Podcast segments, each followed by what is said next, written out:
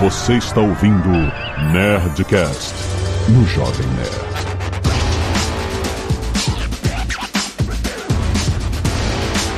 Lada, lada, lada, nerds! Aqui é Alexandre Antônio do Jovem Nerd. Uma obra-prima. Não eu, não, é Spider-Man.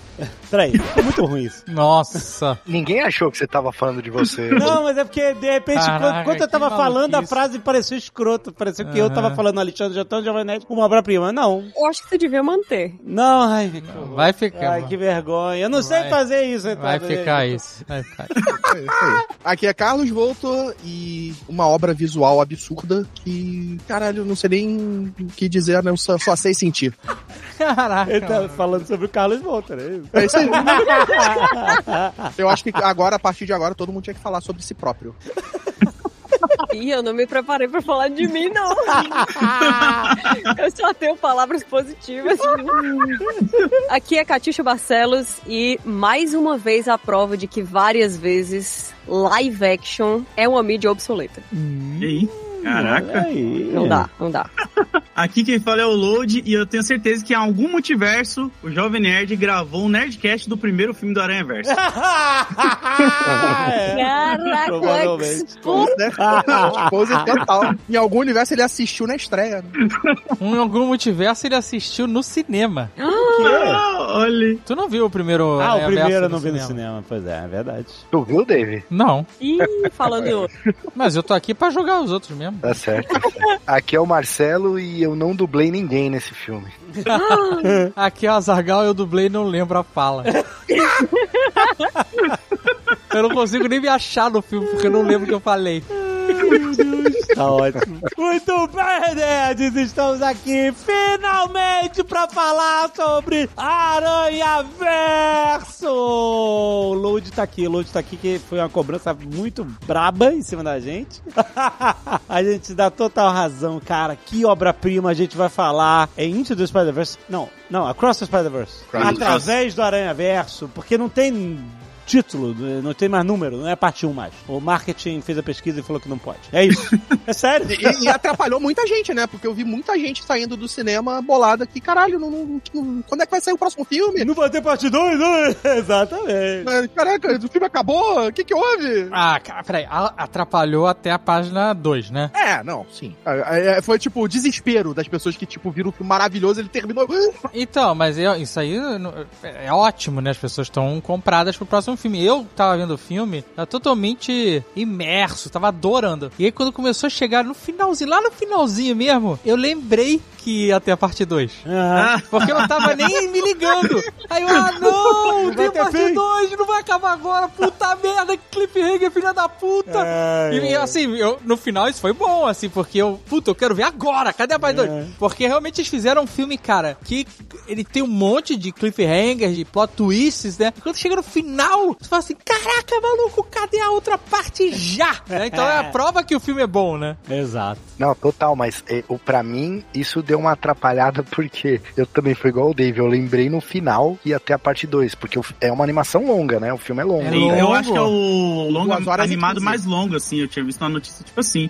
Tem duas horas quanto, Carquinho? 2 horas e 15. Então, duas horas e quinze, cara. E aí, eu fui, eu fui me ligando e falei, puta, esse filme, pra onde que ele vai e tal? Aí me deu aquele estalo, eu falei, puta, essa aqui é a parte 1. e aí, quando deu esse estalo, eu me atrapalhou, porque todo mundo. Aí eu pensei, bom, agora, a partir de agora, o filme pode acabar de qualquer jeito, a qualquer momento, porque vai ser cliffhanger total, assim, né? E aí toda hora eu ficava, ah, vai acabar agora. Ah, não, não acabou. Ah, agora vai acabar. Não, não, não acabou. Tirou Puta, totalmente o Marcelo da imersão do me tirou, cara, me tirou, me tirou. Eu não sabia, então eu fui pega de surpresa. Caraca, eu, eu, Caraca. eu fui o único que entrou na sala sabendo, então? Cara, eu eu também, não, eu sabia, eu sabia. Não, eu sabia, mas eu esqueci. Fugir É, de eu tudo, também. Eu fugi de absolutamente tudo, não fazia a menor ideia. Então quando acabou, eu fiquei "Ah!"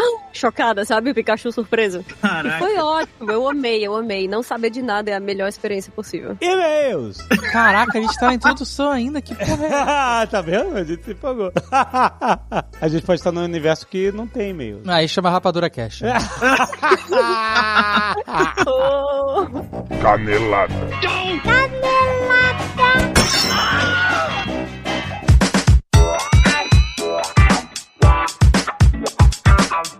Muito bem, Vidame, vamos para mais uma semana de mesa e caneladas on Nerdcast.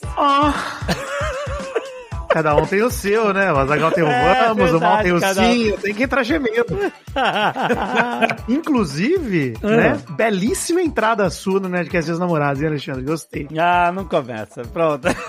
Bom demais. Começar gemendo é, olha, que homenagem. Obrigado. Ai, ai, ai. E olha só, gente, essa semana a gente teve Nerd Player de Luísa Leves. Exatamente, tem todo mês uma loucura com a galera de Luísa Leves. E nesse Nerd Player, Malfátio comandou grande elenco em Pico Park. O Pico Park. É isso, aquele jogo maluco de todo mundo ficar se estressando porque sempre tem um, uma pessoa que faz bosta e leva todo mundo junto. Vale a pena, se você ainda não viu, já tá publicado aí no canal do YouTube do Jovem Nerd, nosso Nerd Player com Luísa Leves desse mês. Tem link no post, que não perca.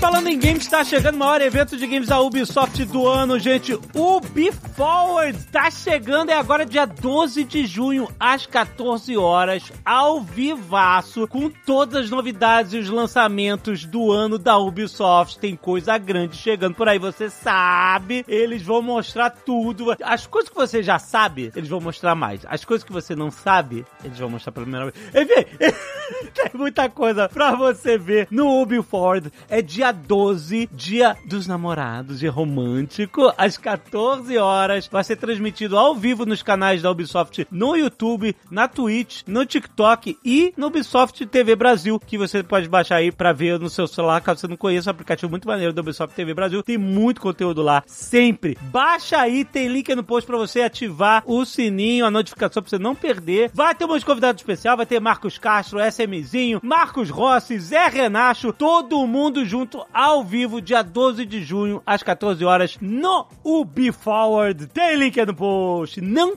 perca, gente. Assininho, ativa o sininho. E se você não quiser ver os recados e e-mails do último Nerdcast, pode pular diretamente para... 25 minutos e 34 miranhas. Quero agradecer aos nerds que doaram sangue e salvaram vidas. Temos pedido de doação para Santina Ivone de Carvalho Rodrigues, no Hospital Santa Casa de Porto Alegre. Pode ser qualquer tipo sanguíneo e tem informações no post do endereço do hospital. Também tem pedido de doação de sangue de qualquer tipo em nome de Josimar Pereira da Cunha nas unidades do Hemocentro de Palmas Tocantins. Tem pedido de sangue O negativo para Emepar em Curitiba, Paraná. O negativo é mais raro. Se você tiver, por favor, doe. E mais um pedido de doação para Rosângela Aparecida, claro, Galani, na Colsan de Jundiaí. Se você estiver perto, gente, por favor, a gente agradece muito porque essa doação sempre é urgente. Um né, nominal assim, sempre é urgente. A gente agradece demais. Você vai salvar vidas. Valeu. E quero agradecer ao Vinícius Emanuel Francisco, ao Caio Shinozaki, Felipe Bonfim, Vladimir Faria, Matheus Costa Chaves, Ricardo Bordenowski, Rafael Fonzar, Pedro Farina, Mariana de Castelo, Bruno de Oliveira e mais 20 outros soldados na cidade de São Gabriel, Rio Grande do Sul. Caraca, muito obrigado, galera. Diógenes Rigger, Jéssica Dalcin, do Radiofobia. E Jéssica? Vanilson Rocha, que doou plaquetas, Emerson Agapito, Victoria Agapito, Lemer Fachim, Bruno Victor Dória e Denise Batista. Muito obrigado. Olha quanta gente doando sangue assim que eu gosto de ver. Obrigado, galera. Se for doar sangue, manda uma selfie pra nerdcast.jovemnerd.com.br que a gente sempre agradece aqui, estimula a galera a doar sangue toda semana. Valeu. Já fiz isso, inclusive, hein, Alexandre? Já doei sangue e mandei foto aqui. Boa, muito obrigado. Lembrando que não é pra você doar sangue toda semana, você não pode, tem que dar um tempo depois. De preferência, não. Toda semana alguém doa sangue. Pois é, exatamente. Arte dos fãs, nós temos aqui um Ozob do Matheus Nogueira, muito bom, valeu. Temos também um Net Session. Micaele Viana fez uma abertura do Succession, só que só com coisas do Jovem Nerd. Ficou muito maneiro, cara. Valeu, Micaele. Também o Vinaz mandou um Ozob, também muito legal, diferentão. Também Daniel Amaral Barbosa mandou um Super Nerd World, que é uma. É tipo um vídeo de um, um videogame, deu Azagal, muito bom. Caraca, maravilhoso. Montados em dinossauros, maravilhoso. Exato, excelente, cara. Cara, agora que eu vi esse cogumelo ultra realista em cima, me deu um pouco de medo, mas eu gostei.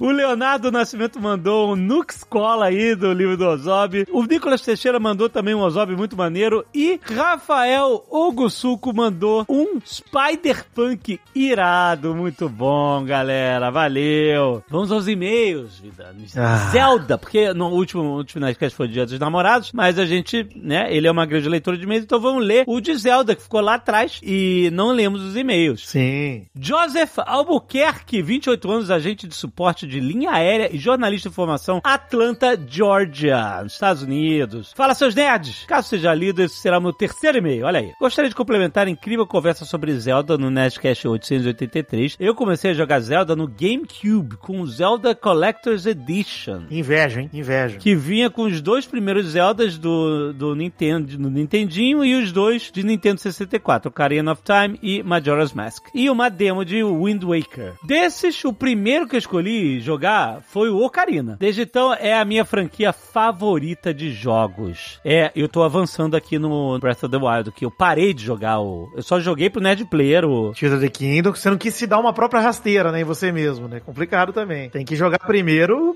o Breath of the Wild, pô. Pois é, né? Aí, e eu tô doido pra jogar com montando as paradas e tal, mas aí eu falei, não, eu tenho que zerar o Breath of the Wild, porque se eu zerar o Chorinho do Reino, eu não vou voltar, entendeu? Não tem como você voltar. Então eu tenho que evoluir, a parada é a evolução. Então eu vou, já tô no, já, já soltei duas Divine Beasts, tô indo pra terceira, que é aquela que voa, é naquela cidade dos bichos que voam, que são águias. Os ritos, os ritos. Os ritos, é isso aí. Tô lá, tô nos ritos. Boa, bom demais. E aí, vamos lá, eu tô. Eu e Gisele estamos jogando.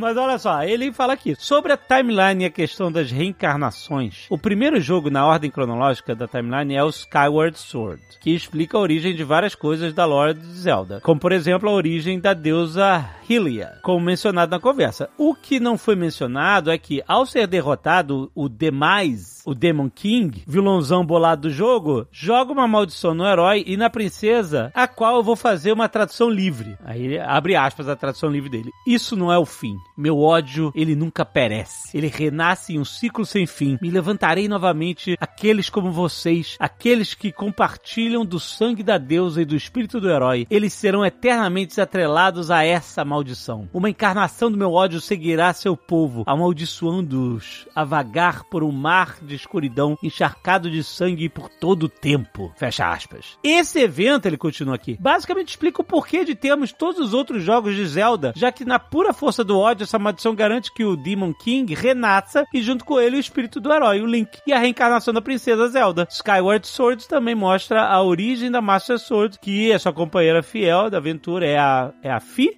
Fai? Fai, né? Fai. e o espírito dela passa a incorporar a espada. A porção final do jogo consiste em visitar os anciões que vão imbuir na espada seus poderes de derrotarem o mal e ela passa a ser eternamente conectada ao herói. Faz sentido isso, Vidani? Essa teoria das reencarnações? Faz, não, isso não é nem teoria, né? Acho que ele tá puxando uma fala do, do Demais e do jogo. E, pô, faz todo sentido, mas assim, é, de novo, né? Acho que o Skyward Sword ele foi criado, a gente chegou a comentar isso no programa, pra justamente ser o jogo de origem e tal, que explica a origem de todas as lendas.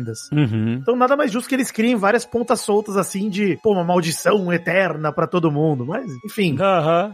isso só cria o lore, né? Acho que é, eu gosto do, do ponto que ele levantou, que o Joseph levantou, porque é, faz com que a gente dê uma explicação do porquê que tem tantas versões de todo mundo, né? Legal de lembrar mesmo. Uhum. E ele continua aqui. Uma outra observação que eu gostaria de fazer também é que o Link, na verdade, fala. A gente só não escuta. É claro, não, seria muito esquisito se ele não fosse. Exato. É, cara.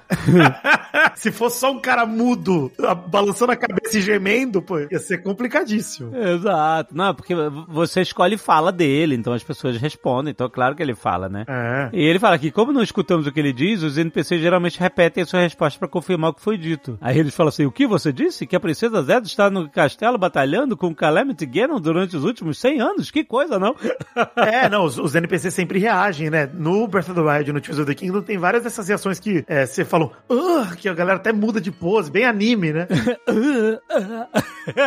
Exato. Isso rola direto. Gostaria de agradecer pelo episódio. Foi um plus enorme ouvir algumas das músicas mais marcantes da franquia. Em relação às músicas do jogo, eu gostaria de compartilhar minha experiência pessoal de arrepio na espinha. Quando eu joguei Breath of the Wild pela primeira vez, confesso que me decepcionei um pouco com a trilha sonora, já que ela toma um rumo mais minimalista, menos épico em relação aos outros jogos. Mas ao chegar em Rito Village, que é onde eu tô, olha aí, É, maravilhoso. E ele vai falar de uma parada que eu já sei até o que é que ele vai falar. Maravilhoso. Eu simplesmente caí em lágrimas quando percebi que o tema é, na verdade, uma versão adaptada da música Dragon Roost Island. É. O tema dos ritos no jogo Wind Waker. A onda de nostalgia me varreu. Sinto que foi uma homenagem aos fãs que jogaram aquele jogo. Além da música ter tons mais contemplativos e emotivos. Gosto muito de videogames e jogo todo tipo de jogo. Mas é só com Zelda que eu sinto essa conexão emocional tão forte. Ainda não tenho uma tatuagem, mas ela está nos planos. Eu já combinei com a minha esposa que pra ela entrar no nosso casamento na igreja ao som de Zelda's Lullaby. Olha aí. Caraca. Muito obrigado mais uma vez. E agora eu sei onde o príncipe Vidani aprendeu a arte do gemido. Olha aí. Foi com a fada mãe. Não, a fada é a Great Fairy. Ele tá falando da Great Fairy de Ocarina of Time. Breath of the Wild e no Tears of the Kingdom, inclusive, as Great Fairies ainda ge- gemem demais, mais do que uma risada. Ah, ah, ah. Já abrem gemendo, é. É um ah, é bem esganiçado, maravilhoso. Mas essa parada que ele falou da trilha é minha trilha favorita também de Breath of the Wild e de Tears of the Kingdom, a trilha de Rito Village, cara, porque justamente os ritos surgiram no Wind Waker, né? Eles aparecem, o primeiro jogo que eles aparecem. Uhum. E aí, quando trouxeram eles de volta pra cá, trouxeram assim como fizeram com os Zoras também, a versão da música do Zora também é uma adaptação da música do Zora lá do Ocarina of Time, enfim, eles homenagearam bastante os outros jogos da franquia. E, cara, é sensacional. Foi meu despertador, Alexandre, por muito tempo. Ah, muito bom. A música, justamente porque isso é legal no Breath of the Wild, né? As músicas têm pequenas variações do horário do dia, né? Muito bom, muito bom. E aí a música do Amanhecer de Rito Village era meu despertador por muitos anos aí. Olha aí, que bonito. Eric Garcia Terra, 25 anos, analista de sistemas de Americana, São Paulo. Este não é meu primeiro e-mail. É o meu, Eric. O meu que eu- primeiro que eu tô lendo com o Alexandre aqui. Então, olá, senhores nerds. Fiquei muito feliz com o último Nerdcast sobre Zelda, pois é uma de minhas franquias favoritas. Eu não tenho tatuagem de Zelda ainda. Pretendo fazer a minha esse ano. Ah, tá certo. Ó. Se quiser recomendações, manda DM aí, Eric. Então, recomendações. Tem uma réplica da Ocarina e uma edição de colecionador da Majora's Mask em escala 2 terços. Olha aí, cara. Caraca. Tenho, então, ele dá carteirada aqui, ó. Tenho certa propriedade pra falar do Hum, assunto. hum. Zelda sempre fez parte da minha vida desde que eu era um pequeno nerd indo de bicicleta na locadora do bairro alugar a fita dourada de Ocarina of Time pra jogar no meu Nintendo 64. Rezando pra não terem apagado meu save. Olha aí, história igual do Gui Camilo aí. Olha aí, verdade. Cara, são guerreiros esses caras, viu, mano? Ficar jogando Zelda em fita alugada. É, não é? Caraca. Eu morreria de ansiedade com 12 anos de idade, não é possível. Acho que é... Como dito por vocês, o Ocarina of Time tem uma relação direta com as músicas, pois elas não só fazem parte da história, como são mecânicas do jogo. Sendo assim, quando vocês mencionaram a maravilhosa Song of Storms, senti falta de vocês contar a história dessa música, que na minha opinião é uma das mais interessantes da franquia, tanto a música quanto a história. Primeiro, um pouco sobre a estrutura musical dela. A Song of Storms, ou Canção das Tempestades, é uma harmonia cíclica contida em si mesma, ou seja, ela se fecha de tal forma que pode ser tocada indefinidamente. É um loop, olha aí, hein? alegria. Uhum. Dito isso, vamos à história. Achei que ele fosse entrar mais profundo no musical, que fiquei feliz que ele não entrou, que eu ia parar de entender nesse momento, mas obrigado. Em Ocarina of Time, Link ainda criança puxa a Master Sword de seu pedestal, mais a espada que tem consciência própria, sente que ele é muito jovem para empunhá-la. Então, nosso herói é mantido adormecido no Reino Sagrado, uma dimensão mística feita de pura luz, por sete anos, até que seja forte o suficiente para empunhar a espada. Somente para encontrar o mundo destruído pelo vilão, Ganondorf, que destruiu Hyrule, enquanto... Eu vou falar Hyrule às vezes, porque eu falava assim quando criança, viu gente? Mas às vezes é Hyrule. Não tem problema, faz parte. É, já tô explicando porque depois vai vir outro e-mail de o Vidani não sabe falar. E, Não, mas essa memória afetiva Exato. é, com pronúncia de coisas é, permanece. Exata. Não tem problema nenhum. É, não tem jeito. Que destruiu Hyrule enquanto o herói estava presumidamente desaparecido. Link, então, precisa visitar vários templos em Hyrule para desfazer o mal que Ganondorf fez a cada uma das regiões. É nesse ponto que sua jornada o leva até uma dungeon escondida embaixo do poço em Cacarico. Ao lado desse poço, há um moinho. Ao conversar com o homem que opera o moinho, ele olha para você enfurecido e diz: Nunca esquecerei daquele garoto com aquela ocarina que fez secar o poço com aquela música infernal. o que entendemos ser uma deixa para puxarmos a ocarina. Ele então nota que você também tem uma ocarina e te ensina a música que tem o poder de invocar as tempestades. Para quem jogou o original, A, C pra baixo, C pra cima, A, C pra baixo, C pra cima. Mas ao descer a escada escondida pelo poço, já seco, Link se depara com uma entrada que somente uma criança pode passar. É nesse momento que precisamos devolver a Master Sword do seu pedestal, faz Link ser transportado de volta ao passado, ainda criança, mas ao chegar no posto, uma surpresa, ele está cheio, impossibilitando o Link de acessar a dungeon. Quando conversamos com o homem no moinho, ele está completamente diferente, em paz e sereno. Ele diz quase para si mesmo: Eu queria uma música que girasse e girasse, como o meu moinho. A song that goes round and round, ele fala aqui no original, né? O jogador então precisa tocar Song of Storms pro homem, que invoca uma tempestade mágica e faz o moinho girar tão rápido que ele seca o poço. Ele fica super empolgadão, inclusive, uma cena maravilhosa de um, um cara super empolgado ali. Ele fica então enfurecido com o Link quando finalmente entendemos o que acabou de acontecer. Nos damos conta de que a música está dentro de um paradoxo temporal. Link aprende a música do moleiro. Quando já... O moleiro que trabalha no moinho? Gostei, hein? Aprendendo uma coisa nova aqui. Quando já é um adulto, mas somente porque ele mesmo a ensinou quando criança. Sendo assim, a música é também um ciclo temporal fechado em si mesmo, assim como sua estrutura musical. Quando eu era criança, eu achava essa história incrível e muito criativa. Muito bom. Novamente, muito bom Nerdcast. Compartilho aqui minha opinião sobre o filme de Zelda. Acho que combinaria muito mais se fosse estilo anime, pois Zelda se encaixa perfeitamente na estética do estúdio Ghibli, por exemplo. Eu acho que sim. Seria maneiro. Eu gostaria de ver. Até porque representar todas essas raças em live action seria um desafio tenso, hein? Exatamente, exatamente. Acho que uma parada que teria muito cuidado pra não virar um- uma tosqueira meio Star Trek dos originais ali do nova geração. um abraço a todos os nerds. Obrigado aí pelo seu e-mail também, querido. Valeu! Matheus Melo, 34 anos, instrutor de treinamento técnico, especialista em ISP, Belo Horizonte, Minas Gerais. Primeiramente, vamos falar de- sobre curiosidades de Breath of the Wild e seu vasto e poderoso mundo e gameplay. Quando eu joguei o jogo pela primeira vez, me deparei com algumas coisas que chamaram atenção. Dentre elas, ao conhecer os campeões, que eram pilotos das Divine Beasts, fiquei me perguntando como o Link pode ser o herói e espadachim da princesa, sendo que esses caras são absurdamente poderosos e não eram. Nesse momento, eu estava tentando entender um pouco mais do jogo e da história, e até o momento em que comecei a ler alguns diários aqui ou ali. Um deles fala sobre os feitos do nosso protagonista gemedor. Ah, ah. Boa. Nesse momento, o termo de herói do tempo, usado em diversos outros momentos da franquia, aparece novamente, mas com um contexto diferente, mostrando que ele possuía reflexos absurdos a ponto de refletir o laser de um Guardian, usando uma tampa de panela. E é um escudo que tem no jogo, inclusive, né? Breath of the Wild você pode usar um pot lead de, de escudo. Sim. Ao meu ver como jogador, é a história do jogo te mostrando que é possível te ensinar a jogá-lo sem uma fada irritante te forçando a pausar para iniciar uma caixa de diálogo absurda. Quando eu terminei de ler esse diário, procurei outros diários e me deparei com um vídeo do canal Nintendo Black Crisis que ensina muitas coisas sobre a teoria do motivo pelo qual o Link é escolhido pela espada. Ele mandou um link, link do vídeo do YouTube mostrando um pedaço dos poderes do nosso herói protagonista gemedor. Tem spoilers, é, só pra, pra avisar. Uma outra curiosidade é sobre a culinária do jogo que usa um sistema interessante de mais um menos um, de acordo com os ingredientes escolhidos. Cara, eu não decifrei exatamente como é a culinária do jogo, mas eu já sei fazer. Eu sei, quer dizer, eu sei fazer os elixires e eu sei fazer as comidas. Eu já sei que você tem que usar um inseto com um pedaço de monstro pra fazer elixires. Isso aí. E as carnes, frutas, cogumelos e tal pra fazer as comidas e tal. Só que, tipo, sempre vale a pena usar cinco ingredientes? Às vezes eu, eu uso quatro, nem sempre, né? Não, nem sempre. Depende do quanto coração você tem. Porque, por exemplo, tem alguns itens que são heart e alguma coisa. Tipo, É, aquele que recupera 10 corações. Eu falei, putz. um deles já te dá um full recover. Aham. Já te recupera todos os corações. Só que se você usar vários hearts junto, sabe os corações amarelos? Já deve ter feito alguma coisa que deu coração amarelo, com coração temporário. Isso, sim, sim, sim, tenho. Ele te dá mais temporário. No começo do jogo pode ser bom você ter mais corações temporários pra enfrentar um Lionel, por exemplo, um bicho mais forte, né? Hum, bom, muito bom. E eu sei que quando você vai fazer uma receita muito boa, ele começa a tocar musiquinha, né? Que fica aquele. É. Aí, prum, prum, prum, prum, prum. Aí eu, ê, fiz isso um negócio aí. bom.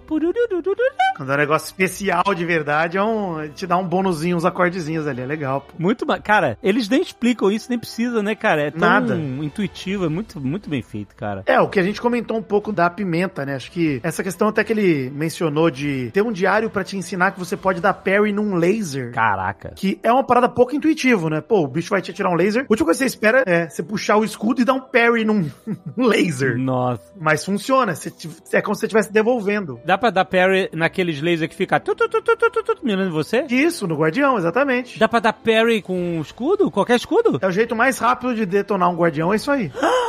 Eu nunca ia imaginar isso. Acabei de aprender. Nossa. Você fica gastando flecha e flecha e flecha e flecha e flecha no bicho, nem precisa. É, é um desespero com essa porra desse, desse laser. Se aprender o timing do parry é delicioso, sério. Caraca, muito bom. Ah, o Guilherme, próximo ao tempo de uma hora, comenta que os Guardians e Divine Beasts foram criados pelo povo de Hyrule dos eventos de Age of Calamity. Mas, na verdade, eles foram criados pelo Sheikah antes, na primeira aparição do Calamity Ganon. Isso. É porque a história, isso é meio confuso, né? A história fala sobre 10 mil anos antes e depois 100 anos antes, que é a época dessa Zelda que a gente conhece, né? Então, dizem que os, os Divine Beasts e os Guardians já estão lá desde esse primeiro período do Calamity Ganon, 10 mil anos antes. Hum, entendi. Então, no momento da escrita desse e-mail, ainda não recebi minha cópia de Zelda Tears of the Kingdom ou Zelda TikTok para os mais íntimos. Por quê? TOTK é complicado escrever a. Ah, T.O.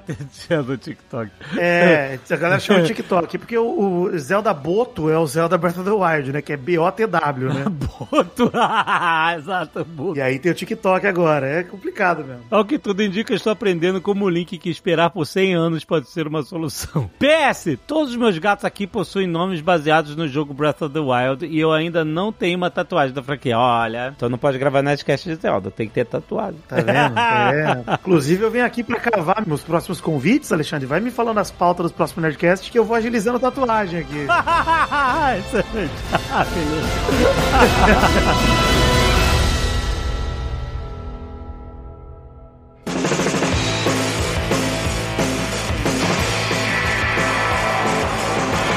A gente tem que falar primeiro, acho que a coisa mais foda desse filme. É Spider-Punk. Sim. Não, o Spider-Punk é perfeito.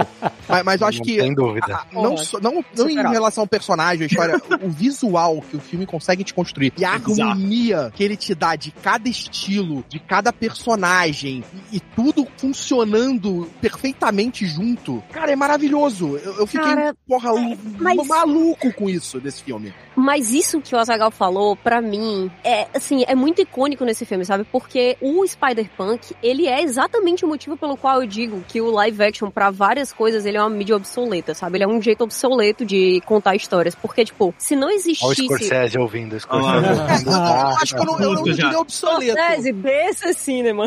Eu, eu não diria obsoleto, mas eu diria limitado. Mas pra algumas histórias, realmente, tipo, tira totalmente a possibilidade de contar aquilo ali sem fazer exposição, sabe? Porque Sim. todas as vezes que o Spider-Punk aparece, não é só o que ele tá falando ou o que ele faz. É como todo o estilo visual dele é, é tirado de Sex Pistols. E aí você Sim. pega, daquilo ali você entende qual é o tipo de punk que ele é, quais são as crenças que ele tem, de onde vem essa influência dele. Tipo, é muita coisa que é concentrada em um negócio muito, sabe, muito pontual. Cara, isso é muito difícil. Essa Muito vibe dele ser tipo feito em recorte de revista, eu achei genial, porque É incrível, cara. toda hora você vê que uma hora é jornal não, não colorido, outra hora é um jornal colorido, uma revista. Então parece Tem que ele várias realmente tá referências, indo, né? né? E as roupas dele, o Alan tava falando que as roupas dele tem frame rates diferentes, as paradas, sabe? Olha aí, cara. E Não, eles já tinham feito isso no primeiro filme também, É, umas é. cenas com frame rate diferente pra dar Vai uma me dar um trabalho desgraçado fazer a estátua desse cara aí. Puta merda. Pode começar. Pode começar a pensar aí. E já separa a minha. Tem uma coisa no filme que eu achei muito foda no início, né? Porque a gente começa a história diferente do primeiro filme, que é contada pelos olhos do Peter Parker, né? Ele que Sim. começa contando a história, a gente começa com a Gwen, né? A gente vê o- mundo ali É inicial da isso, cara. Gwen e, e é muito. Caraca, a cena de abertura é de fuder o cu do mundo, cara. É muito foda, né, mano? E aquela a o, o desenho dela, do mundo dela, meio que de guache, É Meio muito lavado. foda. É de tirar o que vai fôlego, misturando com a emoção dela, cara. Putz, Pô, tem um momento que ela tá triste e aí tá meio que azul e quando ela abraça o pai dela, você vê as cores quentes Ai, surgindo assim junto, É. as tintas meio que Porra. escorrendo na parede. É um filme que cada parada que você pausa tem um frame pra um wallpaper de celular, de, de computador, você é, enquadra. é arte, cara. É arte lindamente bem feita. A gente teve a oportunidade de visitar lá o Animation da Sony, SPA, Sony Pictures Animation. Isso. E aí eles, a gente conversou com algumas pessoas que trabalharam no filme, né? E um dos caras que trabalhou em- no- na parte de, de pós-produção e concept art e tal, ele tava mostrando o nível de detalhe que tem nos cenários. Então, ele pegou uma imagem é, do Brooklyn, do Miles Morales, e aí mostrou uma loja, foi dando zoom. Cara, o nível de detalhe que tem nas coisas, sabe? É inacreditável, assim. É, é como se fosse uma fotografia, só que feito, desenhado pro universo dele, né? Não é um, sabe? É, não é só. Em alguns momentos, o fundo é só um, realmente um. como se fosse uma pintura borrada, né? Surrealista, sei lá. Mas em outros, cara, é o nível de detalhe. Se você for dando zoom, zoom, zoom, você vai ver o, a, a placa da padaria com o nome escrito à mão, sabe? Do doce que tá vendendo, assim. É um nível de cuidado que eles tiveram, cara, e de esmero, assim, que é impressionante, cara. É um negócio, você- você bate palma, cara, porque é uma coisa que a gente acaba esquecendo muitas vezes quando a gente vai ver um filme, principalmente quando o filme é ruim, aí a gente acaba esquecendo mais ainda, mas é que independente do filme, tem muita gente foda que trabalha nele. Às vezes o filme é uma merda, mas teve um monte de gente talentosa que tava trabalhando nele. Sim. Sempre tem. Às vezes o filme é maravilhoso e também tem. Nesse caso, é claro, junta tudo. O filme foi incrível, o filme é incrível e tem uma galera, cara, inacreditável trabalhando por trás. Mas é muita gente, cara. Isso que é uma parada que a gente acaba esquecendo. A gente acaba só olhando pro resultado final e parece que é só uma obra de um diretor, ou de um ator, ou de um roteirista. Não, é um time inteiro, né? É uma concepção É uma concepção inteira. absurda. Caraca, é muita gente, cara. E a gente tem que lembrar disso. É importante lembrar disso. E aí, nesse caso, esse filme é muita gente envolvida, cara. É muita E, gente. e- muito. e o que é legal é que esse filme ele deve dar uma liberdade no seguinte sentido, né? Cada artista tem a sua visão, o seu estilo, Sim. né? Quer imprimir alguma coisa no filme. E, e nesse caso do filme é possível todos eles darem as suas ideias e, e entrar no filme, porque o filme não tem um estilo só, né? Ele tem um, Exato. um monte. Cara, é, e, e ele brinca com isso, porra, de uma maneira muito foda, da, da junção das coisas. Tem, a, pra mim, a cena que ele brinca melhor com isso é a cena do Homem-Aranha da animação 2D, aquela antigona. Sim. Quando ele aparece, e aí ele vai pra pegar ele, aí ele passa pelo lado dele, porque ele não interage com 3D.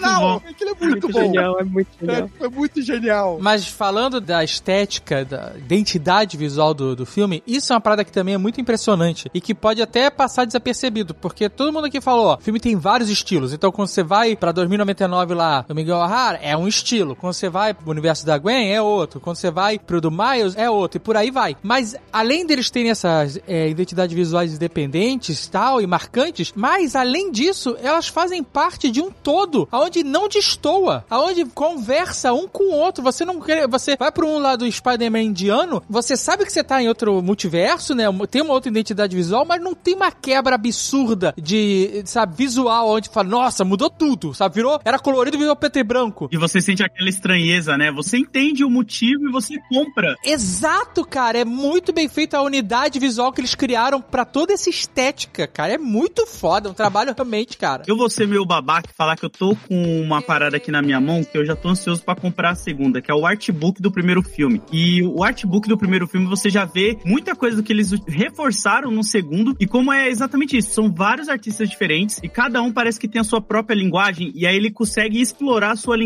dentro do filme cada vez mais, saca? Por isso que eu falo, tem animação antes e depois do Aranha Verso. Não é à toa que, pô, a gente viu Família Mitchell, o próprio filme das Tartaruga Ninja que vai sair agora, Uhum, Gatos de Botas, muitas animações começaram a pegar essa estética, né, que surgiu lá no filme do Miles em 2018 e ver que, tipo, mano, a gente não precisa seguir só um padrão. A gente pode explorar a criatividade dos nossos artistas aqui e dar um pouco mais de liberdade pra eles, né, desde que a história continue coesa com o roteiro. É, a liberdade pra animação é infinita, né? Você não, não fica, é, como a Katia falou, tipo, o, o live action, ele é limitador, né? Você tem coisas que funcionam e não. A Katyusha falou, né, que o o live action é obsoleto e tal. E eu lembrei do Harold, que tinha uma implicância com Simpsons, né? É, exato, essa. E falava que Simpsons era medíocre porque na animação você pode fazer tudo e eles não ousavam, né? Ah. E eu fico imaginando o que ele falaria de um filme como esse. É. É. É engraçado isso aí do, do Harold, sempre que eu lembro, da- eu ouço a palavra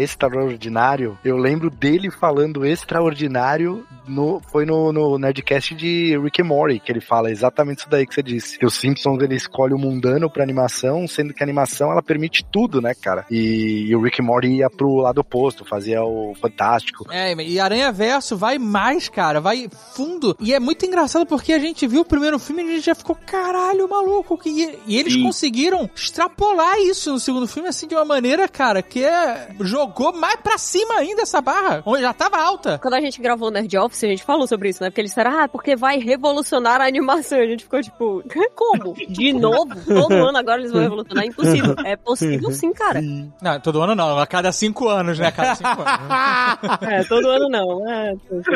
Pô, no primeiro filme eles pegaram muito bem aquela vibe do com grandes poderes vem grandes responsabilidades. A responsabilidade de você entender o que é ser um Homem-Aranha e você ser aquela linha entre a destruição e o salvamento do mundo, né? E salvar todo mundo e tal. Aí você fala, tá, agora como que eles vão conseguir no segundo explorar mais ainda, sendo que o primeiro ele termina muito bem, né? Muito bem fechadinho ali com o Miles se entendendo o que dele, todo mundo de boa. Tem uma coisa no primeiro filme, né, nessa parte, que eu acho absurdamente foda. E, e para mim, eles mataram o Homem-Aranha do MCU com isso. Tipo, o Homem-Aranha do MCU teve que se reinventar e fazer a sua jornada de origem até o terceiro filme pra aí ter uma origem, né? Pra ser o Homem-Aranha que a gente conhece, porque o Spider-Verse mostrou pra gente que eles fizeram isso com cinco Homem-Aranhas diferentes e contaram uma origem desses cinco Homem-Aranhas e deram uma motivação pra eles e fez a gente entender o que, que é ser um Homem-Aranha melhor do que o Homem-Aranha do MCU. Né? Melhor do que o Tom Holland fez no primeiro e no segundo filme. Mas é Então, como tipo, que comparar com o MCU, porque o MCU também, né, naquela época ele já tá com as pernas muito boas. Não, mas não é nem isso, cara. O MCU tem, porra, um monte de coisa pra amarrar, pra fazer, e não sei o que lá. É, é, é, desculpa tem terem feito o Homem-Aranha errado. E ó, eu só quero dar aqui uma, uma defendida no Menino Tom. Olha lá. Que o, o Menino Tom não faz nada aqui no roteirista, né? Nem diretor. Olha, Ele faz cara. pirueta, ele faz interpretação, é isso que ele faz ali. Tô dizendo que é o filme, tem um roteiro que não é o Homem-Aranha.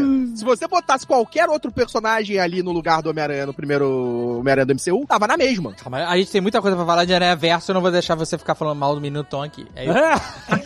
Estou acabando com essa situação. Tanto que o próprio menino Tom falou que o Miles é o melhor Homem-Aranha, Olha fez, aí. né? Ele fez um tweet assim falando, até o diretor foi lá e comentou assim: Isso é digno de um Peter Parker falar pra um próximo Homem-Aranha. O Menino Tom é bom demais.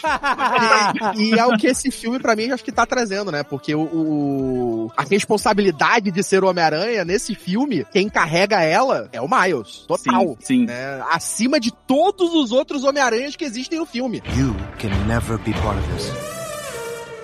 Eu queria puxar em cima do que você falou, Caquinho. O Dave comentou, né? A abertura do filme é sobre a Gwen. Eu achei muito foda isso, porque o primeiro filme é todo do Miles e esse aí também você espera que seja do Miles e tal. E eles trazem a Gwen, não, não, não é um coadjuvante assim, ela é praticamente co-estrela o filme É, aí, ela né? é co- co-protagonista. co-protagonista e cara, a abertura inteira ela tem drama, ela tem peso, né? Ela tem consequência, aquele lance do pai dela é muito pesado, aquilo lá dele A abertura é linda. ele continuar. abertura é. E, meu, tem a ação, cara, que é uma ação incrível com aquele abutre da Vinci O lá. abutre renascentista. é muito foda. incrível. Cara, é museu. Inclusive, ele questiona, né? Ele tá lá no museu e fala: Nossa, isso aqui é arte hoje em dia, pelo amor de Deus. quê, né? E a maneira é a resposta dela, né? Que, tipo, arte é aquilo que faz você pensar sobre. Então, na verdade, já que a gente está pensando sobre isso e falando sobre isso, isso é arte. Exato. Inclusive, corta aquele cachorrinho de bexiga no meio lá, né? E tem É, e aí outros tem os cachorrinhos dele, eu amei aquilo ali. Muito bom. Aí a muito bom. galera que tá dentro do museu morrendo, aí eles, ó, isso é muito interessante, eu acho que é um bem que... Muito bom. Mas isso que o Marcelo tá falando, eu vejo muito que, assim, no filme do Aranha Verso, não tem escada pro Miles. Ninguém ali é só escada, sabe? Tipo o Dedé, que é só a escada do Didi, e ele tem que ficar brilhando lá. Não, cara, tipo, você quer ver um filme só da Gwen, você quer ver um filme só do Homem-Aranha lá do Nicolas Cage no ar, você quer ver o de cada um, porque todo mundo ali tem a sua própria história e eles têm muito carisma, né? Eles realmente Muito, te, cara, te muito. vendem, cara. Com exceção, Ih, cara, tem um? Eu tenho que falar isso aqui. A, a Spider-Woman, ela só fica na motinho pensando. ela tá o tempo inteiro com a motinho parada te julgando. Não é? A mulher tá grávida, Dave. Ela, ela é a mãe responsável ali. Pô, mas é a primeira cena, ela vem, ela vai, faz, acontece de moto, de um caraca, que foda, foda. Aí depois ela só fica no, no, no holograminha, sabe? ou de, de, de motinho te julgando. Exato. sabe? Se o dia que você estiver fazendo alguma merda, você fala assim, olha pela janela, você vai ver uma moto lá no fundo, vai estar lá olhando pra você. É, a Mulher-Aranha te julgando. É o novo meme. Mulher-Aranha julgadora. Ela realmente, né? Eu vi É muitas irado ela na pessoas. motinha, pô, é irado, é irado. É. Eu achei ela irada, eu achei muito legal o jeito que ela luta com a moto. Poderia ter sido melhor utilizada? Poderia, mas eu acredito que no segundo filme isso vai acontecer, porque ela é uma da- das aranhas que ficaram ali balançadas, né? Ela fica É, eu acho que ela vai ser a- um dos pontos ali que vai tro- talvez trocar de lado no meio do filme. Eu acho que ela desaparece no segundo filme, viu? Eu acho que ela... Ai, acho que não, acho que não. Ela passa esse filme todo só julgando de longe. Aí no segundo eles trouxeram toda a gangue, o, o OGs, Original Gangsters. Não, ela e o Miguel O'Hara, pô, são os mais velhos ali, teoricamente, que parece ter experiência e entender o que tá fazendo, né? Tipo, eles compraram a motivação do Miguel, não se questionaram, ou, na verdade, o Miguel, ele vai atrás de quem concorda com ele, né? Isso é um ponto importante que eles não querem o Miles por achar que ele é uma falha, mas ao mesmo tempo saber que ele não vai concordar com a ideia dele. Então, todos os outros Homens-Aranhas que estão ali, meio que parece que não se questionaram, só aceitaram esse ciclo, né? Que tanto o filme fala. E aí eu É, acho não, que ela é a mais o velha Peter, ali. né? Tem o Peter Pai, que é, é mais velho também, né? O... É, que é um dos primeiros também, né? O- Mas não é só Ah, isso, né? A gente vê que, que muitos daqueles aranhas, se não já passaram pelos eventos catastróficos e pelas grandes perdas, eles passaram por outras perdas que são similares. Tipo, a Gwen, ela ainda não perdeu o pai dela no sentido dele morrer, mas ela perdeu o pai dela no sentido dele morrer pra ela, no momento que ele ia É, prender ela ali. Ela Então é muito né? mais o fácil você aceitar um- o que tá sendo argumentado ali, quando meio que não tem mais volta pra você pessoalmente. Até o Homem-Aranha indiano lá, ele ia perder o dele ali, né? Mas o Miles vai lá e, e dá aquele erro ali, né? Que ele vai lá e conserta aquela linha que ele não deveria parar os projetos canônicos. Eu achei legal como eles usam canônicos. É, né? É igual nos quadrinhos, né? Que a gente fala quando uma parada é cânone na história. Ele usa canônico não só como quadrinho, mas também como uma crítica, né? A esse fã maluco que não pode mudar nada, que é o que ele tá falando. Você não pode mudar os eventos canônicos. E os eventos canônicos são sempre uma desgraça pra quem é protagonista do evento. Verdade. E o, o Miles, ele quer mudar os eventos canônicos. Foi o que ele fez, né? No, no universo do Spider-Man indiano. Ele foi lá e mudou. E os caras, caraca, fez merda. Agora tem um buraco negro aí. É, e você vê o Spider-Man indiano, ele tava dentro do negócio, mas é porque ele não sabia o que ia acontecer ali. Claramente ele não tinha sido informado. Sim. Ele, ele tava 100% na Disney. O cara era ultra positivo. Nossa, a vida de Homem-Aranha é irada, tudo é muito fácil. Aí, tipo, o mundo acabando ele. Mais um dia muito fácil para o Homem-Aranha. Ele era tipo o Homem-Aranha que Boa, né? não, não sofreu, né? Tipo, o Homem-Aranha ainda que não tomou a porrada ali da vida. Aparentemente ele ainda tava descobrindo esse caminho. Ele é o que a Mas- gente acha que a gente seria se a gente fosse super-herói, né? Que é tipo assim, uh, acordei poderes.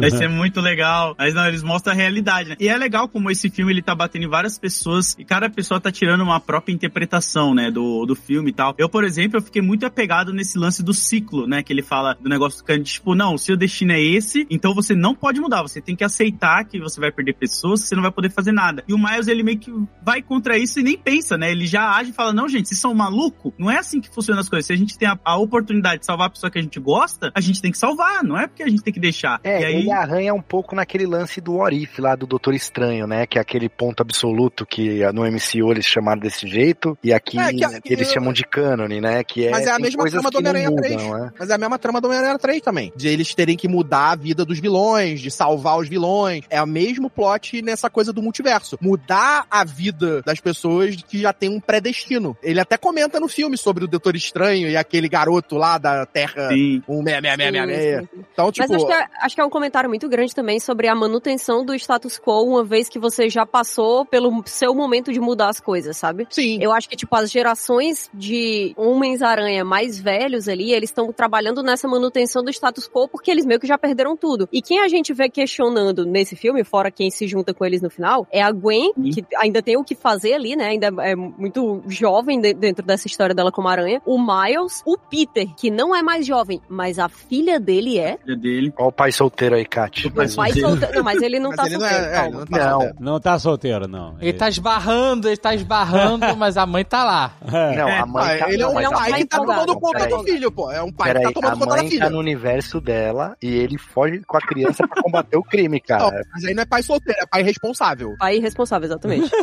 A diferença é, é, assim, leve. Vocês não estão deixando Hollywood enfiar isso daí na goela abaixo e vai tá passando. Vai Cara, quem tá, tá- quem tá deixando isso aí é você chamando ele de pai solteiro. Ele não é pai solteiro. Tá bom. Ele é um Inclusive, pai pai responsável. casado, tá? É, casado com a mulher. Não. Podia ter deixado a menina na cama e ter ido pra aventura, não. Ele levou a menina. Peraí, mas se antes tivesse deixado, né? Antes, não, mas a. É, assim, na vida real seria bem melhor, com certeza. Tem assinatura no passaporte dela que ela pode viajar entre universos sem a autorização da mãe? Botaram ela até no sling. Tá Baby Yoda style a parada. Baby Você Yoda. não percebe. Isso aí vai, vai vender boneco pra caramba isso daí. Eu acho que só mostraram a, a Mary Jane depois chegando lá, interagindo e ficando de boa pra gente não sair acusando ele de ser mais irresponsável ainda. E o Marcelo tá falando de boneco aí, eu vou, vou ter que falar aqui, Marcelo. Hum. Você fazer um boneco do Homem-Aranha Punk vai contra o Homem-Aranha Punk.